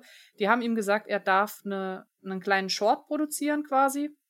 Und ähm, dann hat er sich mit, äh, mit Ken Navarro und Aubrey Ankrum, Ankrum, äh, mit den Namen bin ich nicht so gut, aber die haben sich zu dritt mhm. zusammengeschlossen und haben dann ähm, so einen kleinen Short gemacht. Der Short kam gut an ähm, das war Banjo Frenzy, wo ein Dino Waldtiere mit einem Banjo malträtiert. Und ähm, dadurch, dass sich dieser Short wohl irgendwie gut gemacht hat, hat man das als Webserie übernommen und hat dann festgestellt, dass diese Webserie unerwartet populär war. Also teilweise wirklich. Äh, äh zuerst kam sie gut an, dann hieß es ja, ihr dürft ähm, quasi noch ein paar Folgen produzieren und dann hat man festgestellt, so nach den ersten paar Episoden, dass das nach und nach sich wirklich auf Millionen von, äh, von Zugriffen pro Monat bewegt hat. Ich glaube, teilweise in Höhephasen 15 Millionen Zugriffe. Ähm, höchstwahrscheinlich deshalb, weil dieser sehr, sehr süße, quietschige Zeichenstil so gar nicht zu der drastischen Gewalt passt. Und das dann ja. so ein Internetphänomen war, dass Leute sich das hin und her geschickt haben, von wegen, boah, hast du das schon gesehen? Guck mal, guck mal. Ähm, aber ja, das ist so alles, was ich wirklich zu der zum, en zum Entstehen der Serie finden konnte. Mhm. Okay. Ähm, Aber auf jeden Fall interessant. Vielleicht. Ja, also vielleicht auch zum Stil noch ein bisschen. Ähm, es ist auch, es ist auch hier so, dass es das an diese Tom und Jerry Sachen anlehnt. Diese Tiere machen eigentlich nur Geräusche. Also sie, sie reden mhm. nicht wirklich miteinander, auch wenn es manchmal so aussieht, aber sie, sie haben eher so, oder wie bei den Peanuts, so wah, wah, wah, wah. Und das ist alles, ja. was, wirklich an, an Gespräch rauskommt. Ähm, es ist auch häufig so, dass wenn Gewalt passiert, also es gibt zwei Arten von Reaktionen im Normalfall. Entweder sind die Tiere wirklich panisch, weil sie erkennen, was passiert ist, oder, was viel drastischer ist, sie sind so naiv, dass sie nicht verstehen, dass da was Drastisches passiert. Also es gibt zum Beispiel, es gibt eine Folge über einen Scherzartikelladen, wo ähm, einem Mitarbeiter der Finger abgeschnitten wird und jemand findet den und glaubt, dass das ein Scherzartikel ist, weil wenn man auf den Finger drückt, dann spritzt Blut raus. Und dann stehen halt die Leute in diesem Scherzartikelladen und bespritzen sich immer mit diesem, mit diesem Blut aus dem Finger und kapieren nicht, dass das wirkliches Blut ist und ein richtiger Finger. Was dann den, äh, den Chef vom Scherzartikelladen, äh, der von Lumpi gespielt wird, dazu bewegt, okay, vielleicht zerstückle ich einfach meinen Mitarbeiter und dann kann ich nach und nach Teile seines Körpers verkaufen. Das sind dann lustige Scherzartikel, weil da kann man ja Blut spritzen.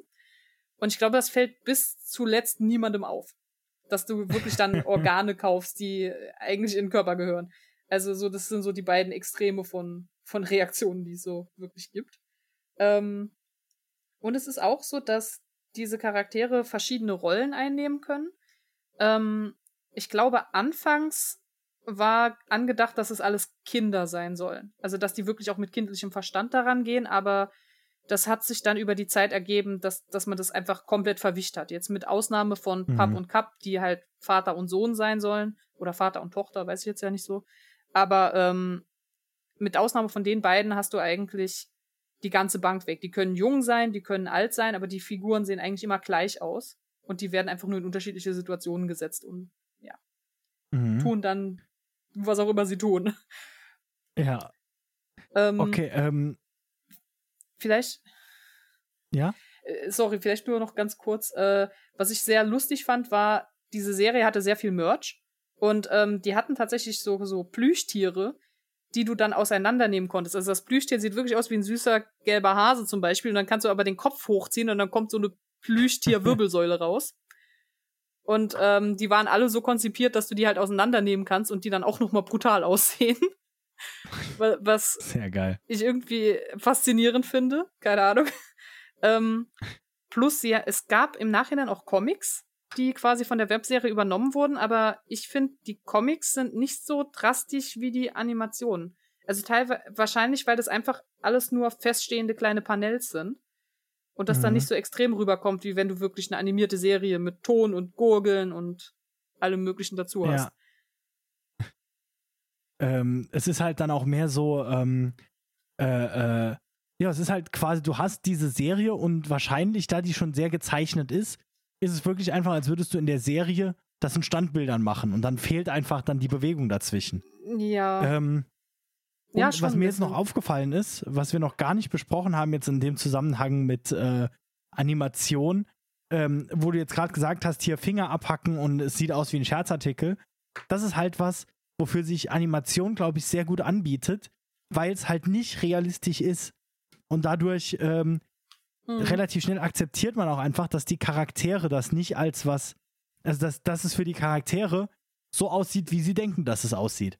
Ähnlich wie bei den Simpsons bei Itchy und Scratchy.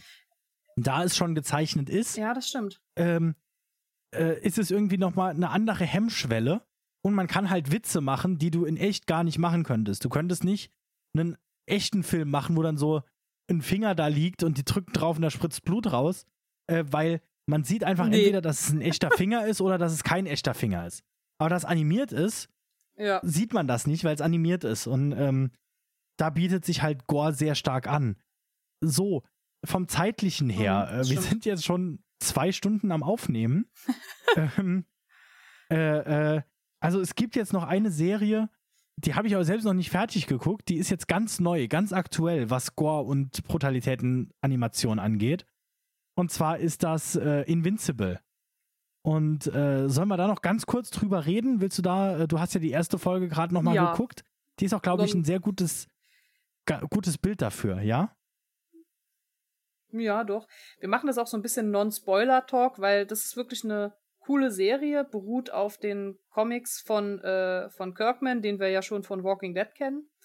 Ähm, hat acht Episoden, ich glaube ungefähr 40 bis 50 Minuten lang, also das kann man auch recht dankbar äh, runterschauen. Ähm, mhm. Grundsätzlich ist es eine Story äh, über Superhelden. Ähm, die Welt weiß, dass es Superhelden gibt. Ähm, und wir konzentrieren uns eigentlich auf Mark Grayson, der 17 Jahre alt ist und dessen Vater äh, Nolan, eigentlich Omni-Man als Superheld, ähm, ja, das ist so sein großes Vorbild, aber er selbst hatte nie irgendwie Superheldenfertigkeiten, hat nie irgendwas an sich festgestellt und jetzt kommt aber plötzlich der Punkt, 17. Geburtstag kam und ging und auf einmal merkt er, etwas verändert sich. Oh wow, ich habe doch Superheldenfertigkeiten. Und wir verfolgen ihn dann so, wie er seinen Weg zum Superhelden macht, dem Namen, namensgebenden Invincible.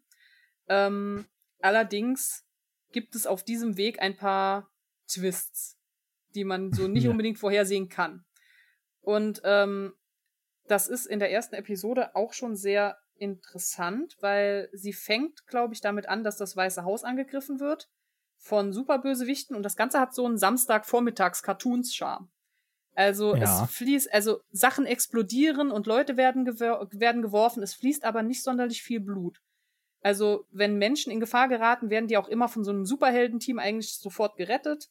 Ähm, und ja, man hat so das Gefühl, ich sehe so eine grundtypische Superheldenserie, wie ich sie halt kenne. Wie ich, wie ich früher Superman geguckt habe von mir aus, so wird das hier jetzt auch sein. Und über die Folge hinweg passiert eigentlich mehr familiäres Drama. So, du, du entdeckst plötzlich deine eigenen Fertigkeiten und was heißt das jetzt? Deine Mutter ist ein Mensch. Ähm, dann gibt es Szenen wie zum Beispiel, dass die Mutter sagt, du gehst jetzt hoch ins Bett und dann bekommt sie vom Sohn die Antwort, oder was?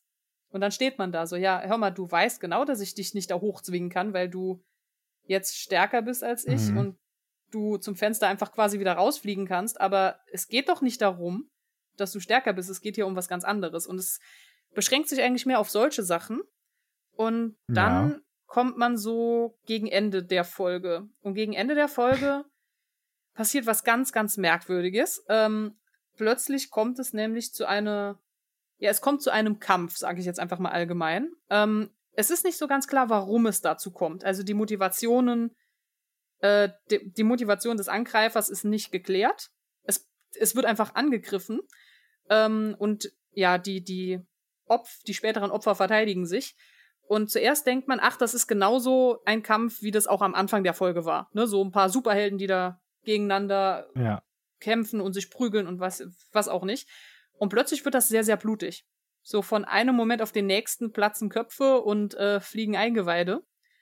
Und überall ist Blut. Und es ist äh, ziemlich drastisch animiert. Also dafür, dass die ganze Folge ja. sehr zahm war, ist das Ende wirklich urplötzlich ein Massaker und du hast keine Ahnung, woher es kommt.